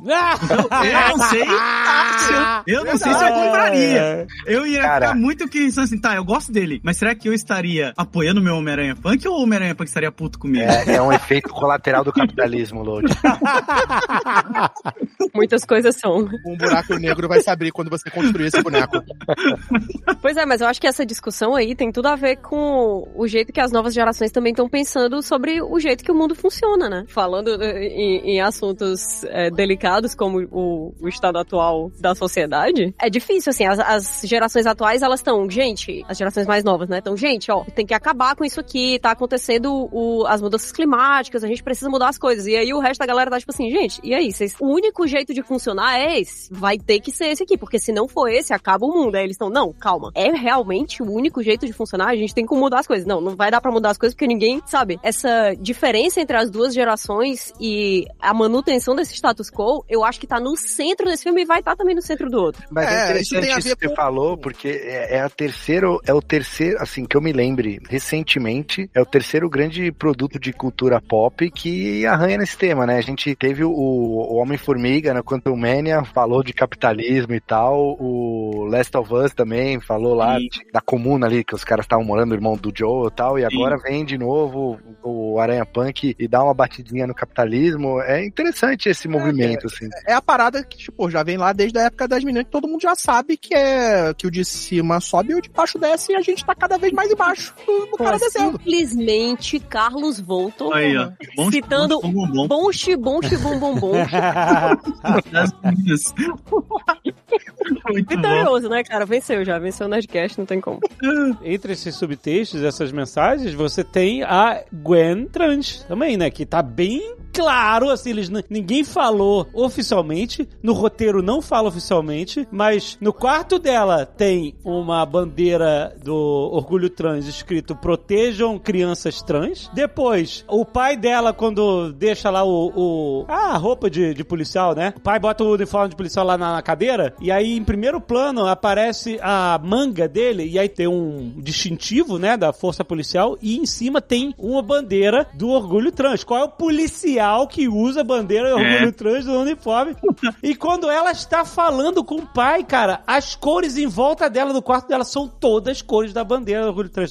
Então, tipo assim, a galera que percebe muito bem as coisas, fala assim, não tá explícito no filme, mas a mensagem tá muito clara. E a própria relação dela com o pai, a gente já vê que existe ali uma delicadeza no, no- no- no contato dos dois que já mostra que tem algo mais ali, né? Sim. Não é só a Mulher-Aranha, né? Porque ele não sabe ainda, né? Então existe esse agravamento, existe... É uma coisa que é muito trabalhada ali por debaixo dos panos, para não ficar na cara e ser vetado em muitos lugares, né? Porque né, Disney, né, Disney, Sony, essa galera, tipo... Mas tá lá, tá lá. E É, tem uma parte também que mostra o, quando ela volta pra casa depois de ter ido embora e, e reencontra o pai dela, e aí tem fica tudo muito escuro assim, e as cores do cabelo dela ficam exatamente as cores da bandeira trans. Sim. A, a paleta de cor, né? Eles trabalham muito com a linguagem, assim. O Miles também, ele tem. Não fica tão na cara, mas tem aqueles brochezinhos do Black Lives Matter na mochila. Sim, exato. Né, ele tem pôster na, na casa dele. Então, esses temas eu acredito sim que tá na obra ali pra ser trabalhado e deixar pra galera também identificar e acabar pegando, né? Conforme o Sim. filme vai conversando com você. Isso é uma mensagem bem forte pra aquela galera do não tragam política pros meus quadrinhos, né? Tipo, que, gente, tudo é política. E esse filme tá cheio de mensagem política. É impossível. tudo- A pessoa que fala isso, cara, ela já tá Não, errada. Cara, inclusive, assim, a- o, Muito o- tempo, o Miles, ele foi picado pela aranha número 42, é nos É, quadrinhos exato. também. Também, no É, também. O número 42 era o número do Jack Robinson, que foi o primeiro jogador de beisebol Exato. negro da história dos Estados. Unidos, ou do- da história do beisebol, enfim, né? E, tipo, isso quando foi criado os quadrinhos do Miles Morales como Homem-Aranha, isso já foi trazido, né? Não é, é, não é um número de graça. A gente pode pensar que 42 é por causa do Dia do O dia do Mochileiro, mochileiro. mas É. nesse caso especificamente não, não tem a ver, é por causa é, de- desse atleta de beisebol beisebol aí das antigas. E ele até aparece usando uma jersey da- do 42 também no Também, filme. também. Não Sim, tem, ele tem não- um taco de beisebol lá e Beisebol tudo. dele, é. E outro motivo pelo qual ele existe, Donald Glover, que está no filme, né? Também. Aí. Olha o É verdade, é o... Pô, deu uma dorzinha no coração, né, cara? pra quem não sabe, né, o Donald Glover tipo, foi um dos incentivadores, né, uma das inspirações pra galera que criou o Miles Morales, né, quando ele aparece usando a roupa do Homem-Aranha no- na, na série Community. Community, né, na série Community, e a galera na internet falando, ah, porra, ele tem que ser Homem-Aranha, ele tem que ser Homem-Aranha, e fizeram o Miles Morales. Como é que é? Não, peraí, calma. É, Viram o, o Danny Glover vestido de Homem-Aranha e fizeram o Miles Morales? Não. Sim. Isso. Sim, sim, Sim, a galera sim, que criou o Miles Morales Miles foi a Morales. inspiração. O Brian Michael Bendis e a Sarah Pichelli, né, que criou a- o visual do Miles, tava rolando uma campanha antes de selecionar o Andrew Garfield como Homem-Aranha, lá naquela período lá do espetacular Amazing, né? Espetacular Homem Spider-Man. E aí, o dono de Glover, ele queria ser Homem-Aranha, porque ele tinha acontecido, ah, por que que não tem um Homem-Aranha negro? E aí ele pegou, e quando saiu o anúncio que o Andrew Garfield ia ser Homem-Aranha, ele gravou uma cena em Community, que ele acordando, essa que o Voltinho falou, ele tá só com a camiseta do Homem-Aranha. Aí o Brian Michael Bendis, ele teve um estalo, ele falou, mano, é verdade, por que, que a gente nunca teve um Homem-Aranha negro? Porque já teve uma história do Paul Jenks nos quadrinhos e tal, um Homem-Aranha negro, mas era um Homem-Aranha imaginário, não era real. E aí o Brian Michael Bendis começou a trabalhar isso na série Ultimate dele, onde ele mata o Peter do Ultimate e coloca o Miles como Homem-Aranha. Então ele a, dá entrevista falando que foi graças ao Donald Glover que ele teve a ideia do Miles Morales, cara. Caraca, tô em choque. Eu tô em choque. É Maneiro. muito foda. Sério, eu tô em choque. Jamais poderia imaginar isso. E tem o, o Donald Glover, ele tá no primeiro filme do MCU do Tom Holland. O Tom Holland encontra ele ali na, na ponte ali, ele tá vendendo armas, ele tá comprando Sim. armas dos caras do Abutre, e ele fala do sobrinho dele, e desde aquela época todo mundo fala, pô, esse cara é o Gatuno, é o, é o Uhum, tio do Miles uhum. Morales e tal. E nesse filme ele tava com a roupa do Gatuno preso, né? foda, então é tipo, canonizou, realmente, Ele ele, é o é, o Gatuno. tio do Miles Morales, cara. Caraca, Child Gambino, cara. É, Caralho, eu tô em choque. O Azagal tá com o cérebro na parede, Cara, assim, não tá cansa, não cansa de acertar. Eu tô, tô, a cabeça explodiu inacreditavelmente aqui, cara. Ah, o Miles Morales é de 2011, né? Ele é a primeira aparição dele nos quadrinhos, né? É recente pra caramba. Ele é recente, ele é É recente. recente, pô. Pouco mais de 10 anos.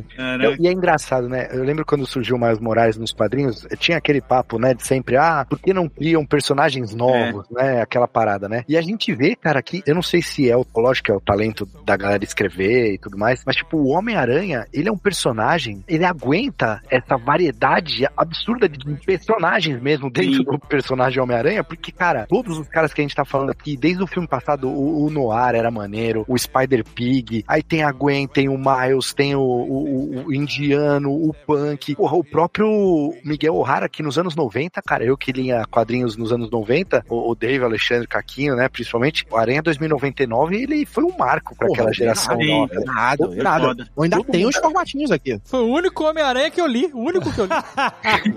Não, então, cara, e, e puta, eles trazem o Ben Reilly de Aranha Escarlate, versão quadrinho, cara. Porra. Nossa, isso foi gênio. E assim, cara, todos eles são muito fodas, cara. Então, assim, o Homem-Aranha é o personagem perfeito pra você trazer toda essa gama de diversidade aí, né, cara? Inclusive, parece que a Sony vai mudar de nome, né? Que a Sony Pictures vai virar Spider Pictures. Porque, maluco, se eu fosse presidente dessa parada, eu só fazia filme de Homem-Aranha, série de Homem-Aranha. É isso. só- eu- Eles vão fazer é isso. eles pensando, né? Vai ser Venom, vai ser todos os vilões que eles têm direito, eles estão lançando essa porra. Mas caralho, foi- não, ele agora depois, de- logo depois que o filme lançou, eles anunciaram é, o filme do live action do Miles e da Mulher-Aranha, né? Mas aí não sei qual vai ser a Mulher-Aranha, né? Ainda não ficou definido. Eu faria tudo, fazia série, faria reality show de Homem-Aranha, sabe? é? Reality show. O reality show do Stan Lee pra encontrar o super-herói, fazia então um você tá- reality pra encontrar o Caraca, é Homem-Aranha. o, é o reality de ler parkour. Ô, ô, Dave, você tá querendo dizer que você tá querendo ver mais desses personagens, é isso? Você quer ver É mais isso, ó. Aí, ó. Então, eu tenho receio de falar isso. Porque eu tenho receio de falar assim, ah, eu quero um filme só do Spider-Punk. Eu não sei se eu quero, de fato. Talvez um fanzine independente. Eu queira. de contracultura. Mas assim, realmente, tem muito personagem foda. Muitos dele, eu tenho certeza que só funcionem naquele contexto ali, sabe? É do filme do Miles. É isso. É o do, do, do Aranha Verso. Se a gente for sair pra ler. a gente- muitos deles nós lemos individualmente. As histórias já existem. Existe uma série focada no Spider-Verse, né? Que saiu. 2015, É, 2014. pouco tempo. Que é, é- não é essa história exatamente, mas é envolvendo boa parte desses personagens, né? Exatamente. É, porque isso é outra coisa também curiosa, né? Tipo, a gente tem essas várias versões, como vocês falaram aí, do Aranha 2099, Ben Reilly e tal, só que o conceito de Spider-Verse só surgiu no arco do Dan Slott lá em 2014. Você vê como é até recente. Quando ele olhou, ele foi fazer aquele jogo Shattered Dimensions pra, pra um produtor de games que eu não lembro o nome agora, e lá, fazendo esse jogo, ele teve essa ideia. Pô, pô, por que, que eu não faço uma história em quadrinho pegando todos esses Homens-Aranhas e colocando eles numa saga? E aí ele começou a trabalhar depois do Homem-Aranha Superior essa história. Então é meio doido, porque você vê que essas histórias desses personagens tem nos quadrinhos, mas eles não têm alguns deles, né? Como Spider-Punk, não é como tá aí desde a década de 80, saca? Ele surgiu novo, recente, já tá fazendo sucesso assim no Spider-Verse. É, a gente teve lá pro meados dos anos 90, até na própria animação, que tinha Madame Teia, Sim. tinha ali uma coisa dos outros universos, de outros Homem-Aranhas, Total, total. né, que existiam, mas não era com essa diversidade, não era com essa quantidade de personagens com estilos diferentes, era uma coisa mais contida e mais pé no chão. É claro, porque até a concepção disso era difícil, né? Assim, É, Não, e eram todos Peter Parkers, né, Caquinho? É, sim, era também. todo mundo Peter né? Parker. Não, se você pegar o multiverso do MCU mesmo, ele é muito superficial, vamos chamar assim. No caso do Em Tudo ao Mesmo Tempo Agora, e nesse filme é que a gente começa a pirar mesmo, né, em relação a multiversos e tal, que a gente começa a sair um pouco da caixa, né, de, de só múltiplas realidades, sabe? Rick and Morty também faz isso bem pra caralho.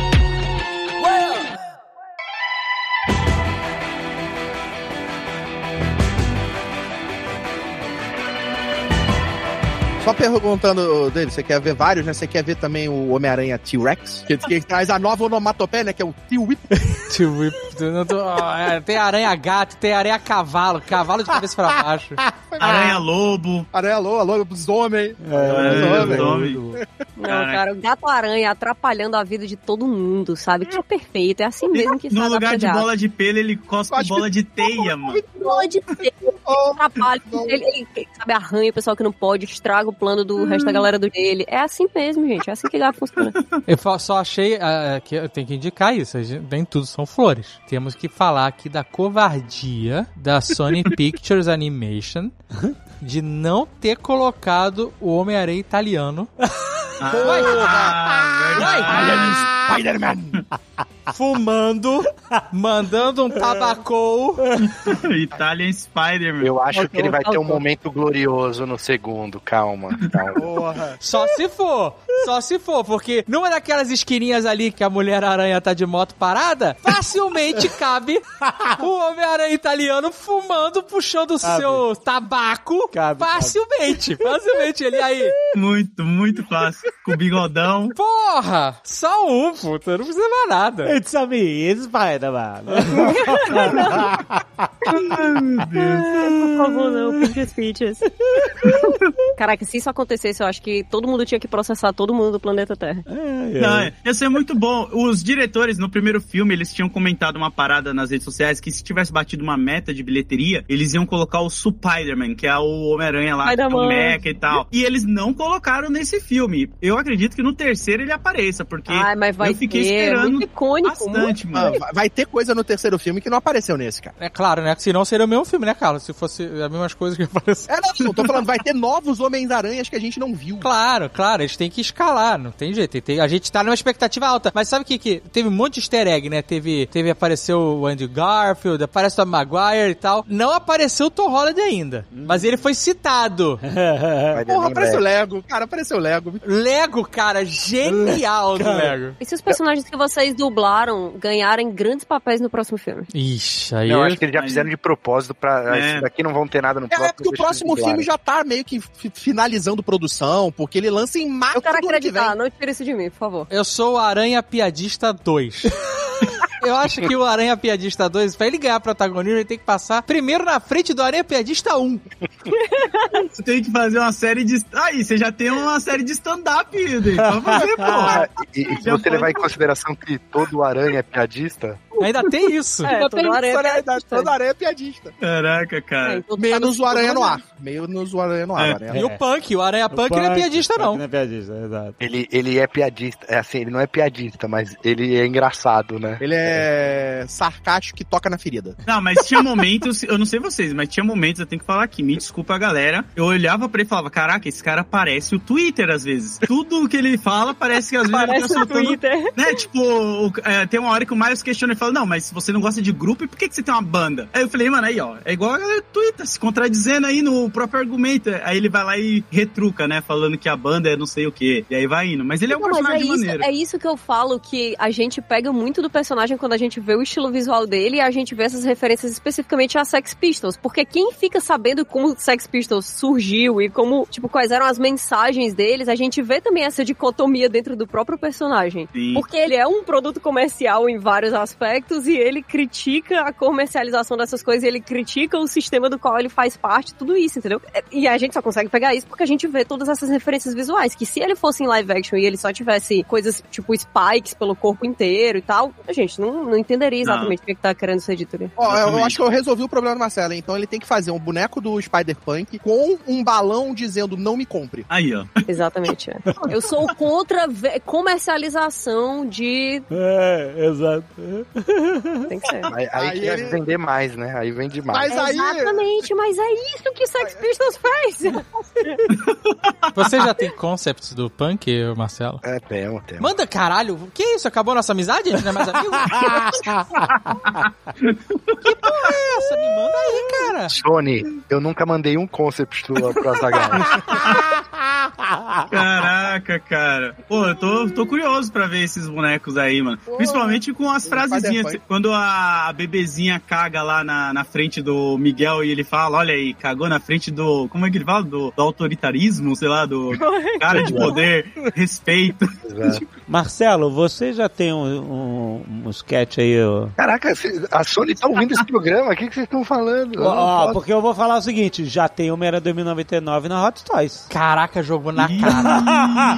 Só Jogou na Caralho. cara Tá em dessa pré-venda. maneira. Tá em pré-venda pra 2024. Não. Olha só, eu vou dizer um negócio aqui. Eu vou dizer um negócio assim. Eu vou dizer o seguinte. Eu não compro boneco. Eu compro estátua. Bonequinho, bonequinho. Eu sou o cara time Iron Studios.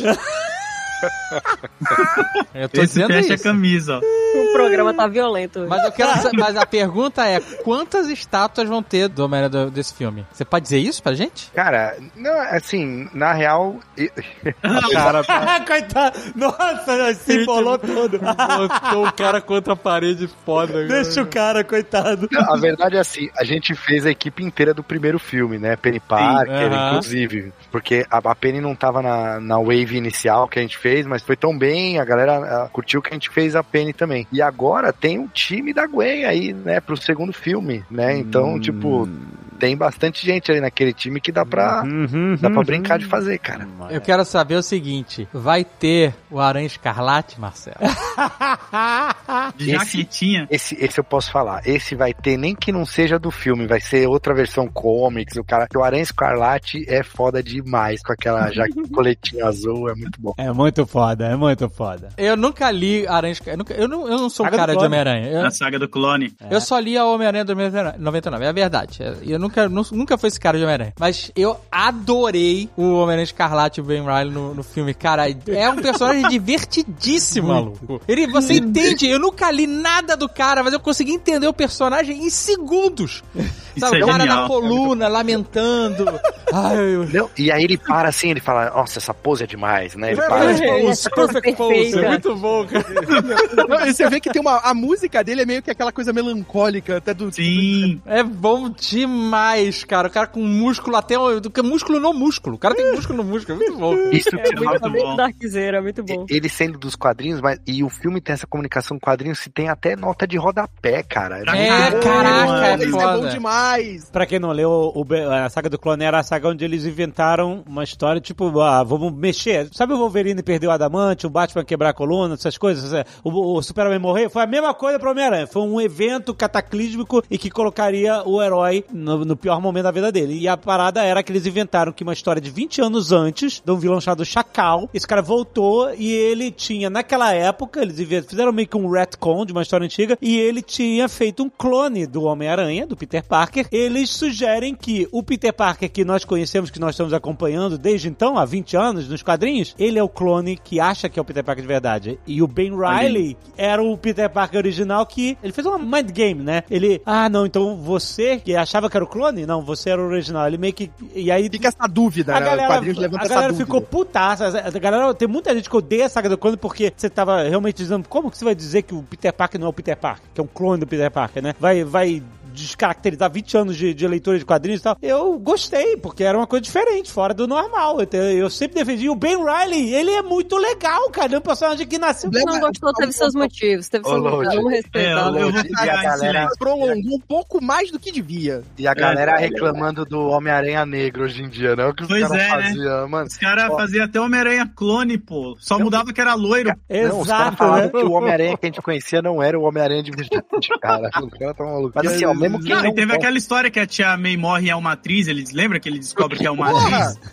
Ah, mas aí, cara, a gente tem aí, bota Mephisto que acabou com o casamento, bota Tia May casando com o Dr. Octopus. Já fizeram de tudo nessa Pois porra. é, exato. Aí não gostaram disso, mas é muito legal. Caralho. Mas, cara, a saga do clone, mesmo quem não gosta dela, tipo, o, o Aranha Escarlate, ele é meio unanimidade, assim, nos fãs do Sim. Aranha e tudo mais. Não tem. Não, o Ben Riley é foda, o personagem, o visual. Foi Uhum. uma parada muito foda na época. É, duas É, até coisas que hoje. são unanimidade, que ele é foda e que foi longo demais, né? Então, assim, os dois lados têm seus motivos. You can never be part of this.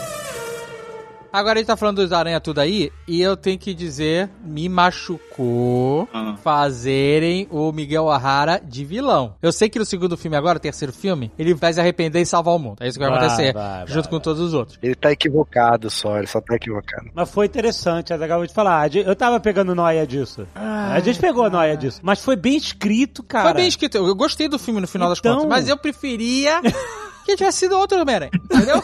O Homem-Aranha é Homem de Ferro, né? é, sei lá, ou italiano mesmo.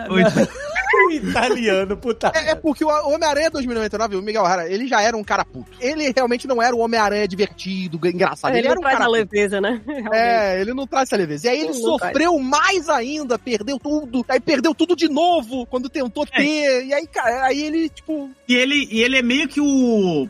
uma reciclagem, muitas aspas com a mão aqui, da história do primeiro filme do Rei do Crime, né? Que o Rei do Crime também tava querendo a família dele de volta, só que ele queria trazer pro universo dele. O Miguel O'Hara não, ele vai pro universo onde ele descobriu que o Homem-Aranha, que é de outra realidade, ele morreu. E aí ele assume o lugar. E aí ele continua tendo uma família lá, né? Então é meio que outra versão ali.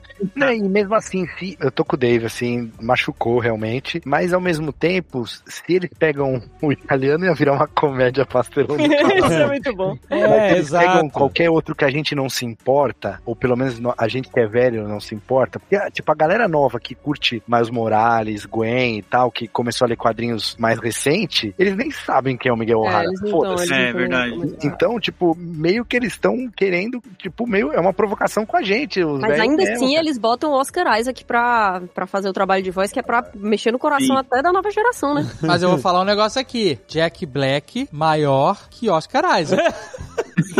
Não é? Justo, justo. Sim. Porque a gente tava na Premiere Mundial do Aranha Verso e eu não vi sinal de barbinha de, de Oscar Isaac. Ele não foi. Ele tá sem barba, ele tá sem barba. Ele tirou. Não, Não, ele ele não, foi. estava lá. Ele não, não estava lá. Não é que não tem sem barba. Agora?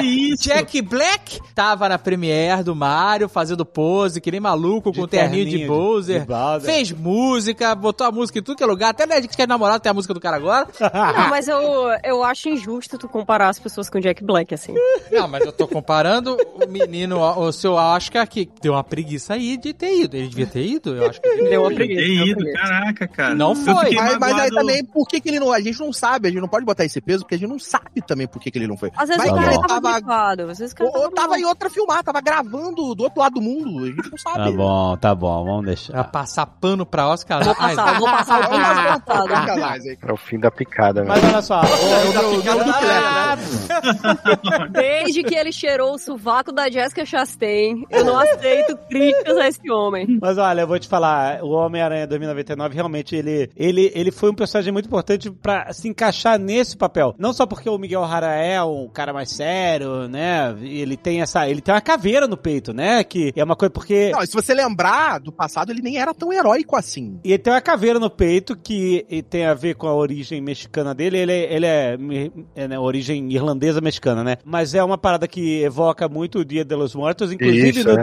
de- no, no traço original, no conceito original do Rick Leonardi, né? A caveira é mais orgânica, né? Essa do Spider-Verse é mais high-tech, né? Eles, eles deram uma atualizada um pouco no uniforme. Ainda bem que não trouxeram aquela porcaria daquele uniforme branco ridículo. Mantiveram as cores, né? O azul marinho e o Tem até a capinha, pô. A capinha tem um momento que aparece, A lembra? Capinha, Nossa, a. Load, o que foi aquela capa, brother? Mas a capa é digital, demais. né? A capa é digital, É, holográfica. Digital, digital. é. No, no, no- nos quadrinhos ela era uma capinha de teia mesmo, né? Orgânica e tal, não sei o quê. A teia é digital também, né? Que nos quadrinhos Até não é. digital. Todas essas atualizações fizeram ele ser um personagem que é motherfucker, fizeram ele maior até do que o. Né? O cara tá gigante. Tá, É, o- o corpo de Venom, corpo de Ed Brock, né? Mais velho, etc. O fato dele ser o único Homem-Aranha futurista desse, desse universo todo que a gente conhece, coloca ele numa posição muito clara, muito óbvia pra ser o cara que controla a- as viagens temporais. Já que no primeiro filme o foco foram vários aranhas virem para o universo do Miles, e nesse era o, o oposto, era o Miles visitar vários outros universos, né? Como é que você vai abrir essa história sem ficar.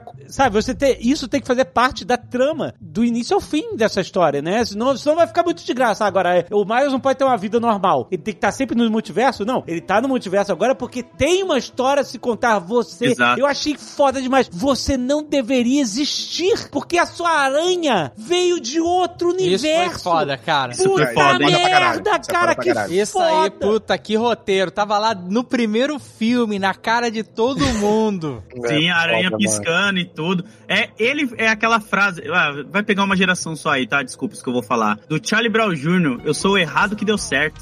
Ele é o errado É? deu certo, cara. E funcionou. Eu acho que Charlie Brown é multigeracional. Só pra resumir isso quanto ao Miguel, apesar de ter doído, eu ter ficado, porra, se o Miguel for o vilão e tal, a gente sabe que ele não vai ser o vilão, que a gente tem um vilão, né? O Spots, né? O Mancha acabou se tornando um vilão, um vilão ridículo, acabou se tornando um vilão maneiro, cara. Maravilhoso. Porra, o vilão foda que Foda. É, mas- nunca foi. Mas ele começou muito Homem-Aranha, né? Assaltando loja de conveniência. Sim. cara. Foi Ah, muito maneiro, legal, cara. foi muito legal. Aquela cena toda da primeira luta é maravilhosa. Aquela Ele dizia, não me leva mal, não, eu tô fazendo, eu não tenho como arranjar um emprego, então eu tenho que. Esse é meu primeiro assalto. Não, e o legal é que eu sabia que ia ter o spot, né? A gente até fez essas teorias lá no Trailer Office e tal. Só que eu não sabia como eles iriam introduzir. E aí, lá no primeiro filme, é o carinha com o bagel na cabeça. Porra, isso é muito bom. Isso é muito Você bom. fica, caralho, cara.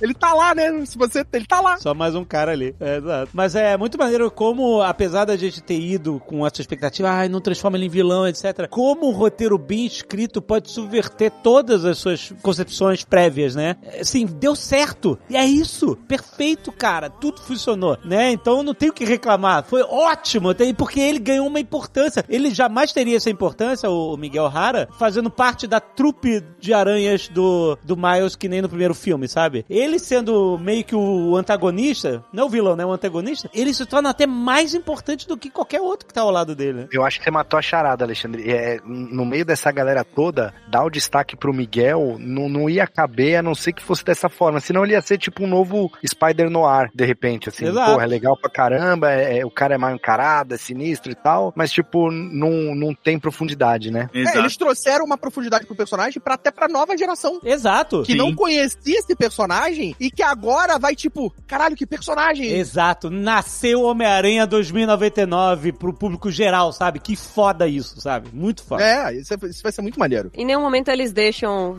ficar um vilãozão, Não. sabe, raso. Jamais, jamais. Ele Jamais, realmente é isso. né? Ele é um antagonista muito bem escrito, porque você vê o tempo inteiro que ele tá desesperado. Ele tá uma T de perder o controle, né? Porque É, tem uma hora que é ele quase morde o maluco, né? Ele bota, chega a botar É. as presas pra fora, que eu As falei, presas. caraca, vai, vai abocanhar o cara. É, mas isso era uma parada desse personagem do, do, do, do Homem-Aranha 2099, que nos quadrinhos ele era bem violento. Sim. Né? Ele era É o. outra vibe. É, tinha veneno nas presas, né? Ele era uma outra, era outra vibe, né? É, Mas é legal que você não vê ele como um, um vilãozão, porque você sabe que a briga que tá tendo ali é mais de ideais, porque ele tá magoado, ele viu o que que aconteceu por ele ter perdido a família dele e tudo, então meio que você olha pra ele, Ele e fala, tá, eu entendo você querer manter o cânone, mas você não pode tratar o Miles assim só porque ele foi o único que discordou e tá tentando abrir um diálogo aqui que existem outras formas da gente resolver esse problema, É, sabe? é. Você entende que ele se perde ali, porque ele tá há tanto tempo sacrificando tantas coisas na vida dele toda pra manter aquilo ali, que quando chega uma nova pessoa e, e coloca tudo a perder, é normal que ele se descontrole, sabe? Exatamente. É, é que eu acho que ali, naquele momento, o Miles, eu não sei se ele, o Miles foi o único que discordou, mas talvez o Miles foi o único que chegou ali naquele ponto antes de perder o pai ou o tio, né? Porque E acho sabendo, e sabendo. E- Que o Homem-Aranha sabendo. indiano também. que, eh,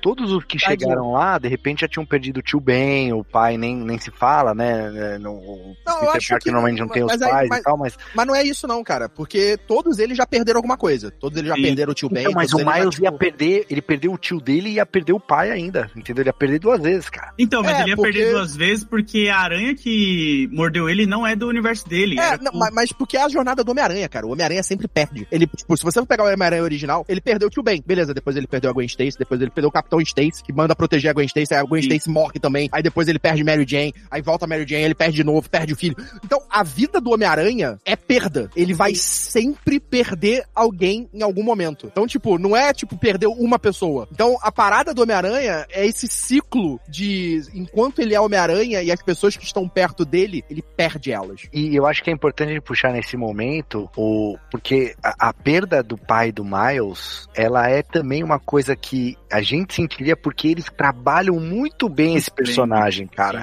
O primeiro bloco que é da Gwen, e aí vem a abertura do filme. Aí tem o bloco do Miles, que é ele lutando com o cara enquanto os pais estão na escola com a diretora. Putz, isso é Homem-Aranha pra caralho, assim, sabe? Sim. Não tem como ser mais Homem-Aranha do que isso, assim, né? Ele, ele atrasado pra escola ou pra, pra falar com a direção e tudo mais. E aí depois ele troca aquela ideia com o pai dele ali, sem o pai saber que é ele, né? Ah, é bom demais, né? É muito bom, Puta, mano. é muito bom, cara. muito bom. Depois tem um churrasquinho na laje. É rooftop, não é laje. Top, top. Tem, tem um detalhe que é diferente, né? Que no- nos quadrinhos quem morre é a mãe, e aí eles estão utilizando meio que a ideia do jogo, né? O Carlos é o canon. Não pode, não pode mexer no canon. Não, eles estão usando a ideia do jogo. No jogo do Spider-Man 2, que você joga com o Miles, Sim. ele perde o pai. E é uma outra dinâmica, né? E aí eles estão usando essa dinâmica né, no filme. E com a construção que eles fizeram do pai, é muito mais pesado. Não, e eu acho que vai pesar mais ainda no, no terceiro, que aí aqui já vai entrar uma barra teoria, barra sentimentos, porque você vê essa ligação que o Marcelo falou aí pra caramba, né? Do pai e o Miles, como eles. O Miles, ele é o que é, graças ao pai dele e também um pouco a criação do próprio tio, que tava ali às vezes no caminho errado, mas mesmo assim ainda tinha um coração bom. E aí quando você chega lá pra frente e tal e vê que o Miles vai. Eu não sei se é legal falar isso, eu vou deixar mais pra frente. Vou segurar, vou fazer igual Olha o filme do cara, Miles. Não, bem vou deixar o cliffhanger aqui pra quando a gente cara. chegar no. Na onde é o outro cliffhanger, aí a gente fala. Porque foi um momento que eu, eu me emocionei. Eu falei, caralho, olha só como isso é genial, cara. Aí É, vocês vão eu, ter que eu sei exatamente o que é, É. e sim, eu, acho- eu acho que vai, é uma Vai ser discussão importante mesmo. Eu tenho uma visão em relação ao pai que eu acho que eles vão trabalhar essa perda dele, que vai ser meio que o. o- vai ser o ponto, acho que, focal do Miles no próximo filme, né? Que é ele tentando salvar o pai. E vai depender do quanto ele vai conseguir se conectar com o pai. Eu acho que ele revelar pro pai quem ele é vai ser a barreira dele salvar ou não o pai. Cara, quando ele volta, né, que ele consegue escapar, aquele desespero todo, e é muito bem feito o roteiro, né? Mostra Caralho. como é que eles expurgam os vilões que estão fora do tempo certo, e aí ele vai e usa isso, e, e garota vai, deixa ele ir, ele chega, né, chega em casa, e ele vai se revelar pra mãe, ai, eu sou Homem-Aranha e tal, ela, "Pff, que é isso, Esse teus negócio de Comic Con aí, que que... Comics Con. É muito bom. Comics Con. É muito bom, cara. E aí Muito tu, bom. nossa, o cara Muito tá em foda. casa, o cara tá cara. Muito bom. Ô, eu até arrepiei aqui, é um plot twist É fodido. Foda, Caralho, cara. Mas eles vão, eles te dão as informações, né? Eles te dão a informação, Sim. né? Se você prestar atenção, ele te fala que é- ele tá indo pro universo 42, né? Ah, E- Não, mas não só isso, né? Eu já você- tava achando que É. o filme ia acabar. Vai acabar agora. Vai Ah, acabar. é. É a navalha de Okran lá, a arma de Chekhov, é tudo junto, mano. Porque você já tá tão imerso que você não tá Você se não- pegando aí esses detalhes, tipo, ah, tá, a aranha dele é a 42, então se ele É. transportar, ele vai pra um Porra, pro Caquinho universo com 42. Monóculo, filme, porra. Eu não... Não, Tu tá frenético, tu não se li... Eu não me liguei antes, eu me liguei na hora que ela fala come Congo.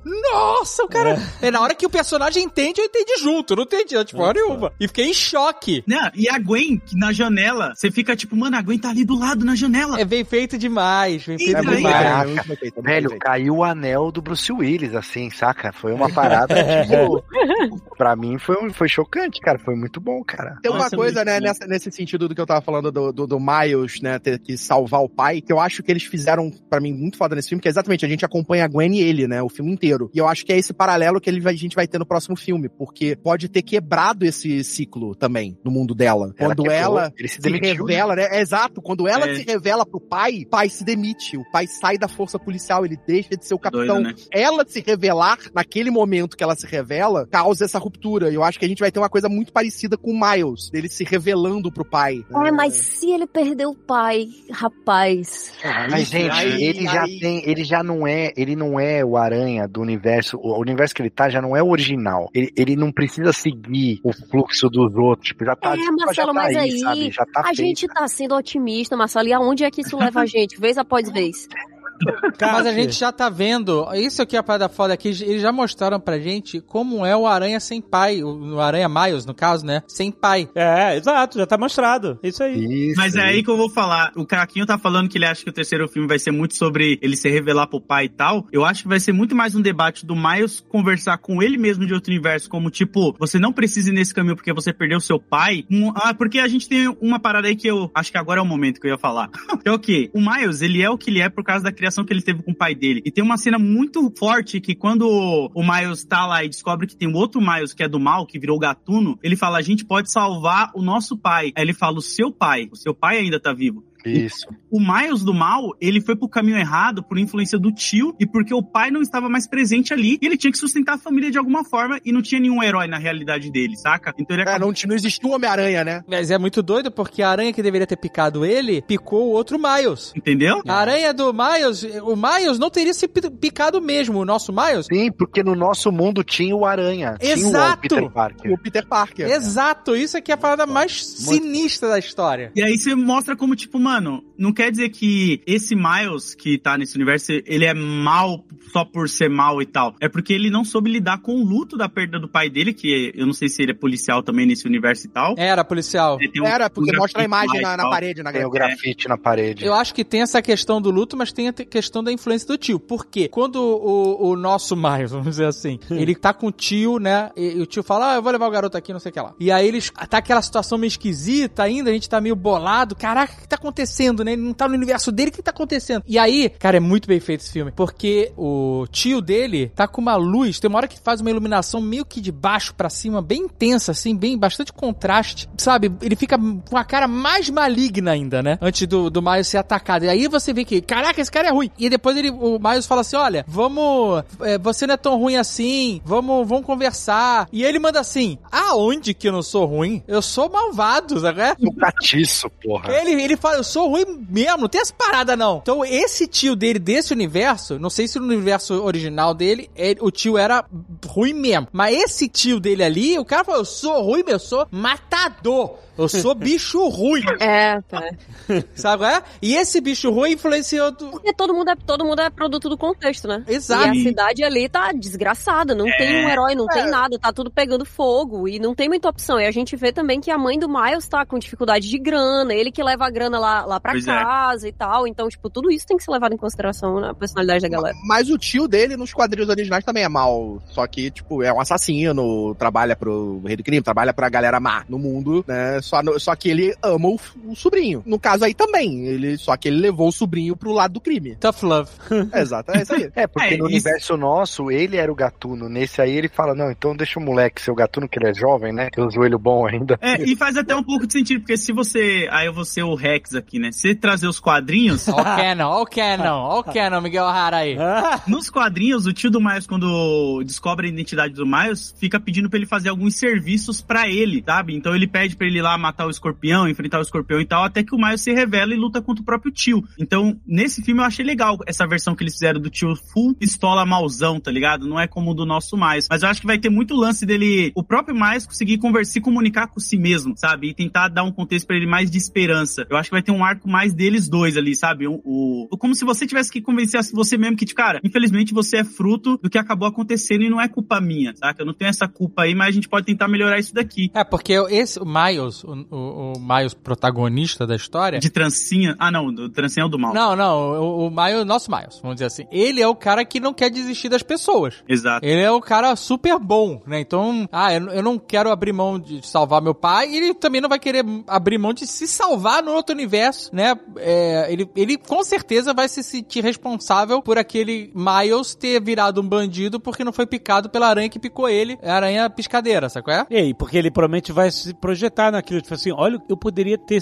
me tornado isso. Exato. Né? É, é, vai, ser, vai ser uma discussão bem interessante. Nossa, cara. Vai, Volta naquilo foda. que a gente tava falando de ciclo, sabe? Tipo, uma parada que me pegou muito no filme. Eu, eu, eu e o Jovem Nerd, esses dias, quando a gente foi gravar o, o Nerd Office lá de quadrinhos, a gente tava falando sobre esse negócio de como, às vezes, você quebra o ciclo da sua família com uma parada muito específica que só você conseguiu conquistar. E o Miles é meio que isso. Ele quebrou o ciclo dele e ele tá tentando quebrar o ciclo dos outros iguais dele, mas esses outros iguais não, estão com a cabeça muito fechada ainda que não, minha realidade é essa, eu aceitei e não quero sair daqui. Eu vou continuar aqui. Ele tá, não, gente, pelo amor de Deus, vocês não podem ficar aqui dentro da caverna, não. Vamos mudar isso aí, vamos melhorar. Então eu acho que vai chegar a esse ponto, sabe? Onde ele vai tentar quebrar o próprio ciclo de novo com o Miles do Mal, que é essa outra realidade dele aí. Acho que vai ser até um enfrentamento da missão que o Miguel Hara tem. Tipo assim, você tá defendendo esse universo, onde eu sou um vilão, onde eu sou um, um degenerado, onde eu virei o, o, o gatuno e tal. E eu, que tô tentando ser algo melhor, você não quer que eu... Eu não sou canon, é isso? Eu não posso existir? Pô, é maneiro.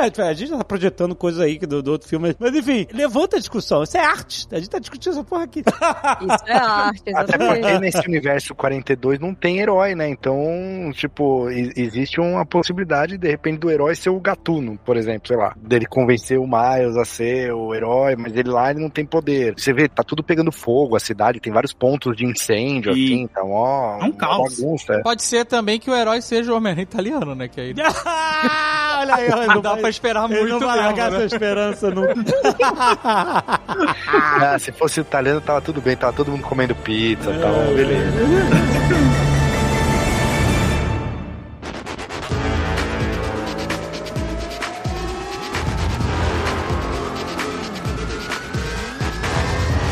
foda de ser uma animação é a melhor adaptação de quadrinhos da história, né? Essa acho que não tem. E Sabe o que que é muito foda? É a adaptação que mais respeita os quadrinhos, sabe? Ele Isso, total. Sim. ele absorve os quadrinhos, ele, a linguagem dos quadrinhos, ele extrapola com certeza os quadrinhos, mas você consegue, quem lê o quadrinhos, quem gosta de quadrinhos, consegue enxergar quadrinhos o tempo inteiro. É. tudo. É uma adaptação, uma homenagem, é tudo. Pô, é um né? respeito muito grande para a forma de arte que são os quadrinhos, né, cara? E aquilo que a gente falou no começo, e a Kat falou que a, live action é obsoleto, mas talvez realmente pro Homem-Aranha, né? Pra esse personagem, a animação, ela é a, a casa dele, né? Porque como eles souberam trabalhar o movimento dos aranhas, aquela cena que a, a Gwen tá com o Miles e aí ela vai andando, ela fica de ponta cabeça, aí eles sentam Nossa, de ponta bom. cabeça. Não existe, não existe uma pessoa consegue- antigravidade daquele jeito pra fazer um. Isso, Muito bom, né, Isso não cara? tem como fazer no live action, tem movimentos, ou, ou tem, Ó, mas não fica tão fluido, Eu, sabe? eu quero só dizer que eu não tô dizendo que live action no geral é obsoleto. Não, você já disse, você já tá? disse, Tô cara. dizendo que Ah, para coisas mas o live action é obsoleto. Mas é interessante porque quando você vê uma animação, você permite que não se respeite a realidade, sabe? As leis da física, as leis estéticas, tudo isso, assim. O personagem, ele pode ter mãos maiores, pés maiores, por exemplo. Na hora que ele vai dar um swing na teia, ele pode, o corpo dele pode se espichar todo, a perspectiva pode ficar mega maluca. Você espera isso até, sabe? Faz parte da linguagem. Quando você vê um, um- um live action ou uma animação realista, se fizerem isso, você. Ih, que caraca, que porra é essa, sabe? Você já não permite que isso aconteça na sua cabeça. Eu vi em algum podcast aí, não era podcast, era mesa cast. O Hélio de la Penha, ele fala um negócio na época da TV Pirata, né? Ele fala assim: a minha geração ali, a galera da TV Pirata, foi a primeira geração que tava fazendo TV, tendo crescido assistindo TV, porque as gerações anteriores vieram do rádio e aí elas começaram a fazer Ah. TV. E, e- e eu acho que dá pra gente trazer isso. Tipo, essas animações que a gente tem visto hoje é realmente da galera que cresceu assistindo animação direto, assim, porque a- as animações que a gente via ali nos anos 80, anos 90, a galera que fazia era uma galera que não cresceu assistindo animação, né? Então, tipo, eu acho que tudo isso influencia pra gente ter esse nível. Os caras estão realmente dominando a, a mídia, né? Dominando esse jeito de fazer filme, enfim. Não tinha pensado por esse lado, mas faz todo sentido ter tantas camadas de homenagem e ao mesmo tempo tantas camadas de criação nessa animação, né? São A muitas liberdade, influências, são muitas coisas. É, cara, isso é muito foda. É uma parada que eu acho que quebrou uma barreira que a gente tinha do que, que era animação e de como a gente entendia que a animação tinha que ser feita, ou como ela era feita, e, e eles conseguiram dar um visual, dar uma harmonia pra coisas completamente, tipo, diferentes, porque a gente via animações nesses estilos que existem, que estão ali dentro. Harmonia, essa é a palavra que liga as identidades visuais. Exato. Yeah. E, e- e essa harmonia, cara, funciona tão bem. E você fica, caraca, os caras que fizeram isso, tipo, como que eles fizeram isso, né? Porque é, é você pegar Shrek e conectar com o príncipe do Egito. Caralho, Carlos. Que isso, Carlos? É, eu tô, jogando. Caralho, eu que tô- isso agora? Eu tô jogando. Tô foi jogando no lindo, extremo foi aqui. lindo, isso foi lindo, Tô isso foi jogando lindo. no extremo aqui porque, porra, Se tu tivesse falado Shrek 2 e o Príncipe do Egito, seria mais lindo ainda, mas foi lindo. Porque, cara, é, é isso que essa animação faz. A gente entende ela perfeitamente nessa harmonia, mas se você pegar os mais extremos do que tem de animação dentro dela, de estilos, é, é tipo isso. É, por isso que eu falei lá atrás, né, que tem animação antes e depois de Aranha Verso, do de 2018, Total, porque realmente os caras, ele renovaram o mercado, sabe? Eles trouxeram outra possibilidade. O filme do Mario tem muita referência também a Aranha. Sabe, todas as animações que estão saindo, tem alguma coisa que você fala, opa, eu vi isso em Aranha Verso. É verdade. Não, o, o- o Gato de Botas, esse filme dos Tartarugas Ninjas que vai sair agora, Tem Total. Família Mitchell. Total, total, total. E é muito doido porque extrapola de um, de um nível que tem até live action dentro da animação. Sabe qual é? É, exato. Isso é verdade. Exato. Caralho, é verdade. Permite, Não, não, mas peraí, aí totalmente. uma cilada pra, Roger Rabbit. Roger pra Rabbit. Roger Rabbit. Que foi um filme, inclusive, à frente do seu tempo pra caralho, né? Muito. Foi demais. Não tem um com o Brad Pitt também, que é assim? Tem o Cool World. É cidade... Não, aí não, aí, aí Nossa, esse é. aí foi- nossa, vai esse pra- Mas aí é de bizarro.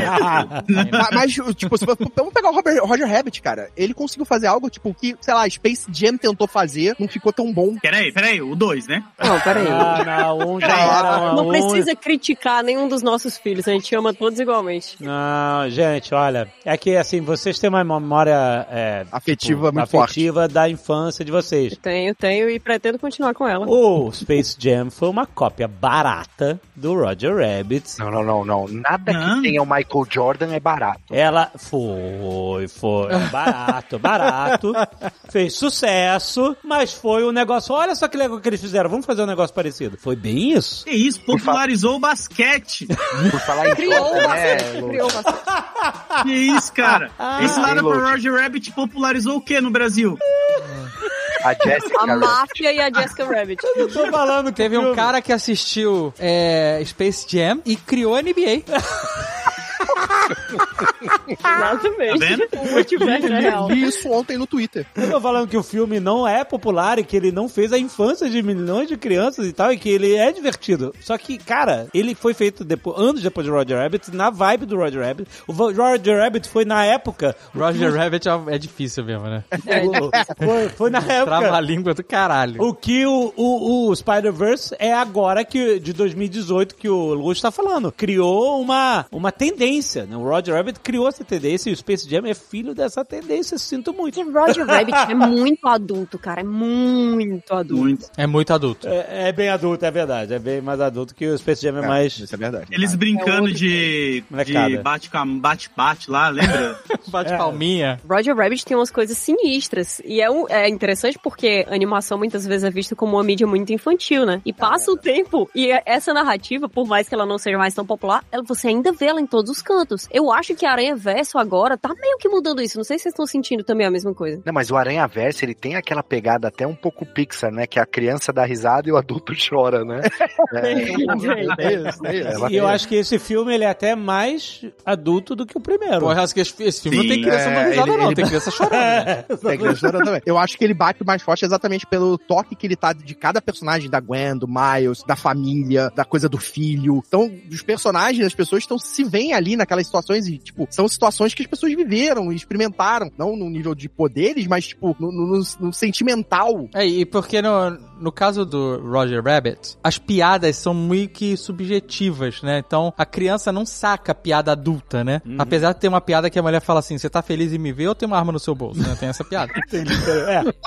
1989, gente, é, é outra época. Mas essa piada meio que passava desapercebido e, e, né, e é meio que funciona pra adulto, funciona pra criança, que tipo Simpsons, assim, né? No caso do Aranha Verso, é, não é nem que as piadas são adultas e infantis e... Não, não. Tem momentos do filme, cara, que eles são é, muito claros em relação aos sentimentos dos personagens, como a gente tava falando aqui da Gwen com o pai dela, assim, são claros esteticamente. É, ninguém tá falando nada, mas a imagem tá dizendo o clima de tristeza e de, de separação que existe entre aqueles dois, sabe? Assim, qualquer um consegue entender aquilo, criança, adulto, porque as cores se modificam, porque as expressões dos personagens, e quando eles se abraçam, tudo esquenta, e é, é- é muito foda, cara. E qualquer um consegue perceber isso. Não, e se você for pegar a própria história do Homem-Aranha, é uma história trágica, né? A gente conhece o Homem-Aranha sofrendo, a gente conhece ele perdendo um, um membro da família. É, é tipo, sei lá, na nossa infância a gente teve lá, Roger, mas a gente via história sem fim. Tava lá Nossa. sofrendo com Ah, ataques afundando no É. pântano da tristeza. Nossa, Pô, é triste. Eu tava vendo essa cena esses dias de novo, cara. Por que você fez isso? Você tá vendo de novo isso, cara? Load acordou um dia e falou, tô feliz demais, Caraca, essa é a cena mais me jogar pra baixo um Não, não. pouco aqui. Deixa eu ver o ataque sofrendo, Eu, cara. eu- Quero piorar meu dia.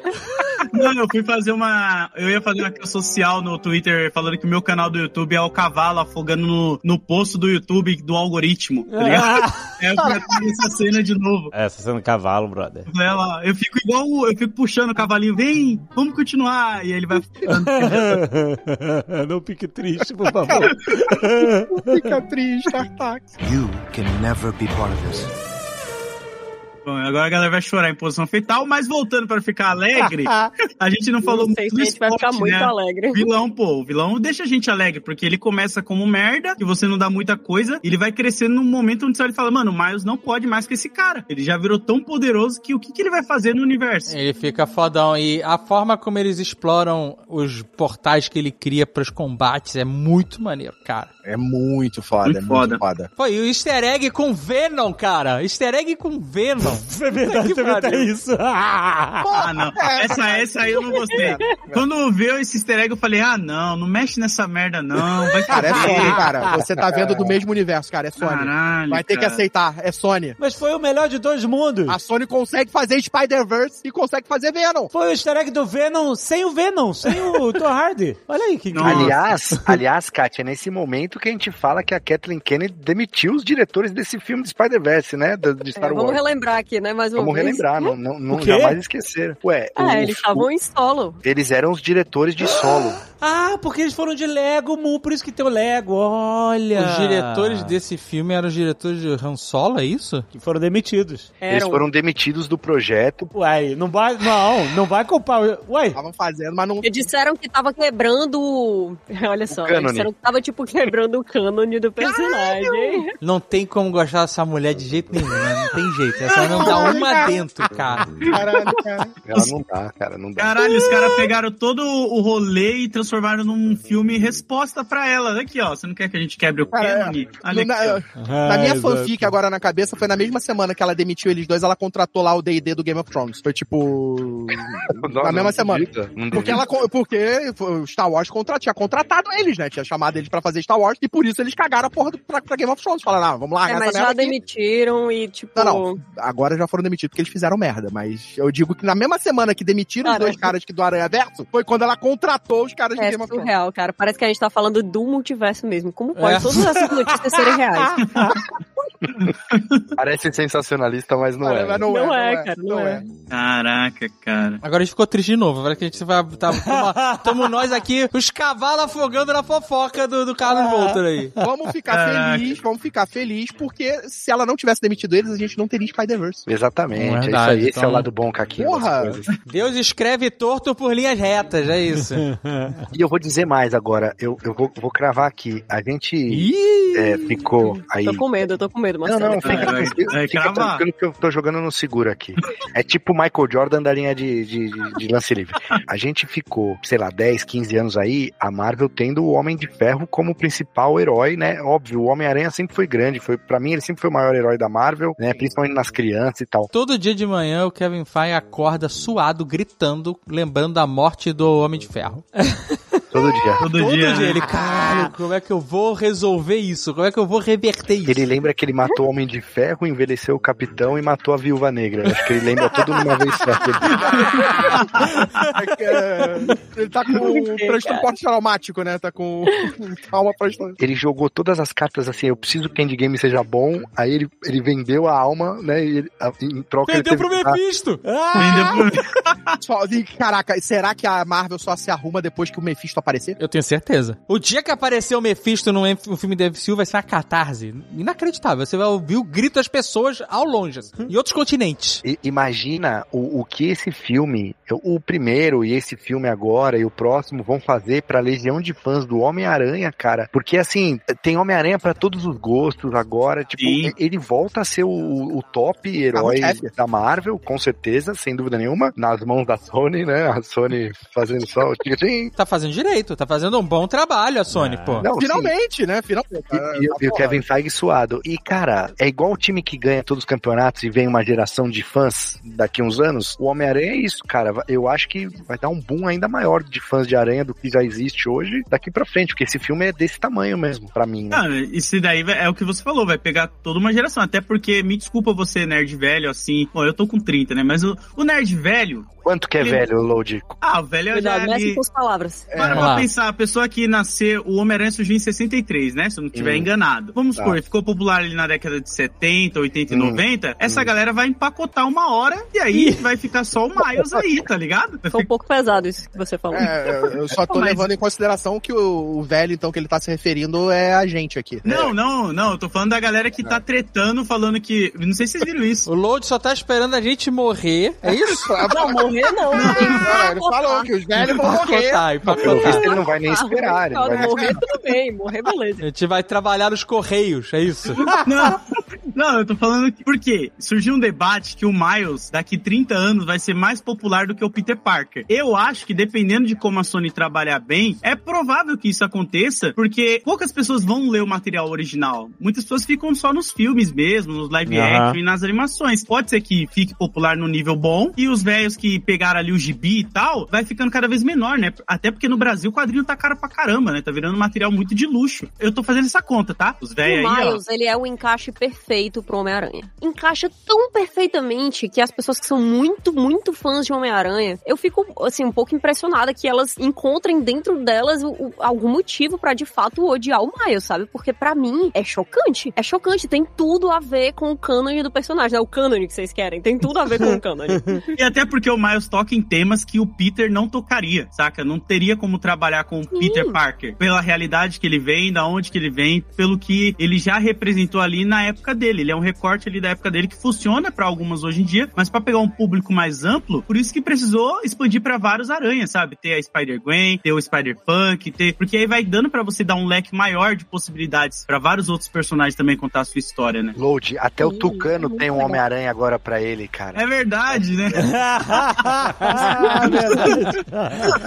Mas eu não sei se essa previsão do Miles ser o Homem-Aranha mais popular, sei lá, daqui a 30 anos, vai se concretizar, porque isso, cara, hoje não é mais uma obra de quadrinho só. Isso é um produto da Sony, pra sempre. Então essa é a mina de dinheiro da Sony inesgotável. É só eles continuarem fazendo o trabalho né? direito, exatamente. O que vai acontecer é que eu acho que a gente, durante um bom tempo, vai ter muitos Homens-Aranhas em destaque. Inclusive o Miles. Eu acho que ele vai ganhar cada vez mais destaque, porque o, o- a- cara, eu, eu assisto o filme de Aranha Verso aí pra sempre. Eu- se continuar nessa pegada, eu acho foda, acho incrível. Qualidade, né? Assim, não pra sempre, porque pra sempre vai, vai, vai esgotar e tal. Mas se eles quiserem fazer mais uma trinca de filmes, eu encaro fácil, sabe? Ah, Mas se a gente parar pra pensar que do primeiro pra esse, ele cresceu bastante, assim, como personagem e na idade e visualmente, pô, eles podem fazer o mais, mais velhinho, virando pai. É, não, e, e e vai ter live action, então vai pegar outro público que não se interessa tanto por animação. Por mim, cara, dá pra ter parque temático de Homem-Aranha, sabe qual é? Até porque, Dave, tá claro, ficou claro com esse filme que o que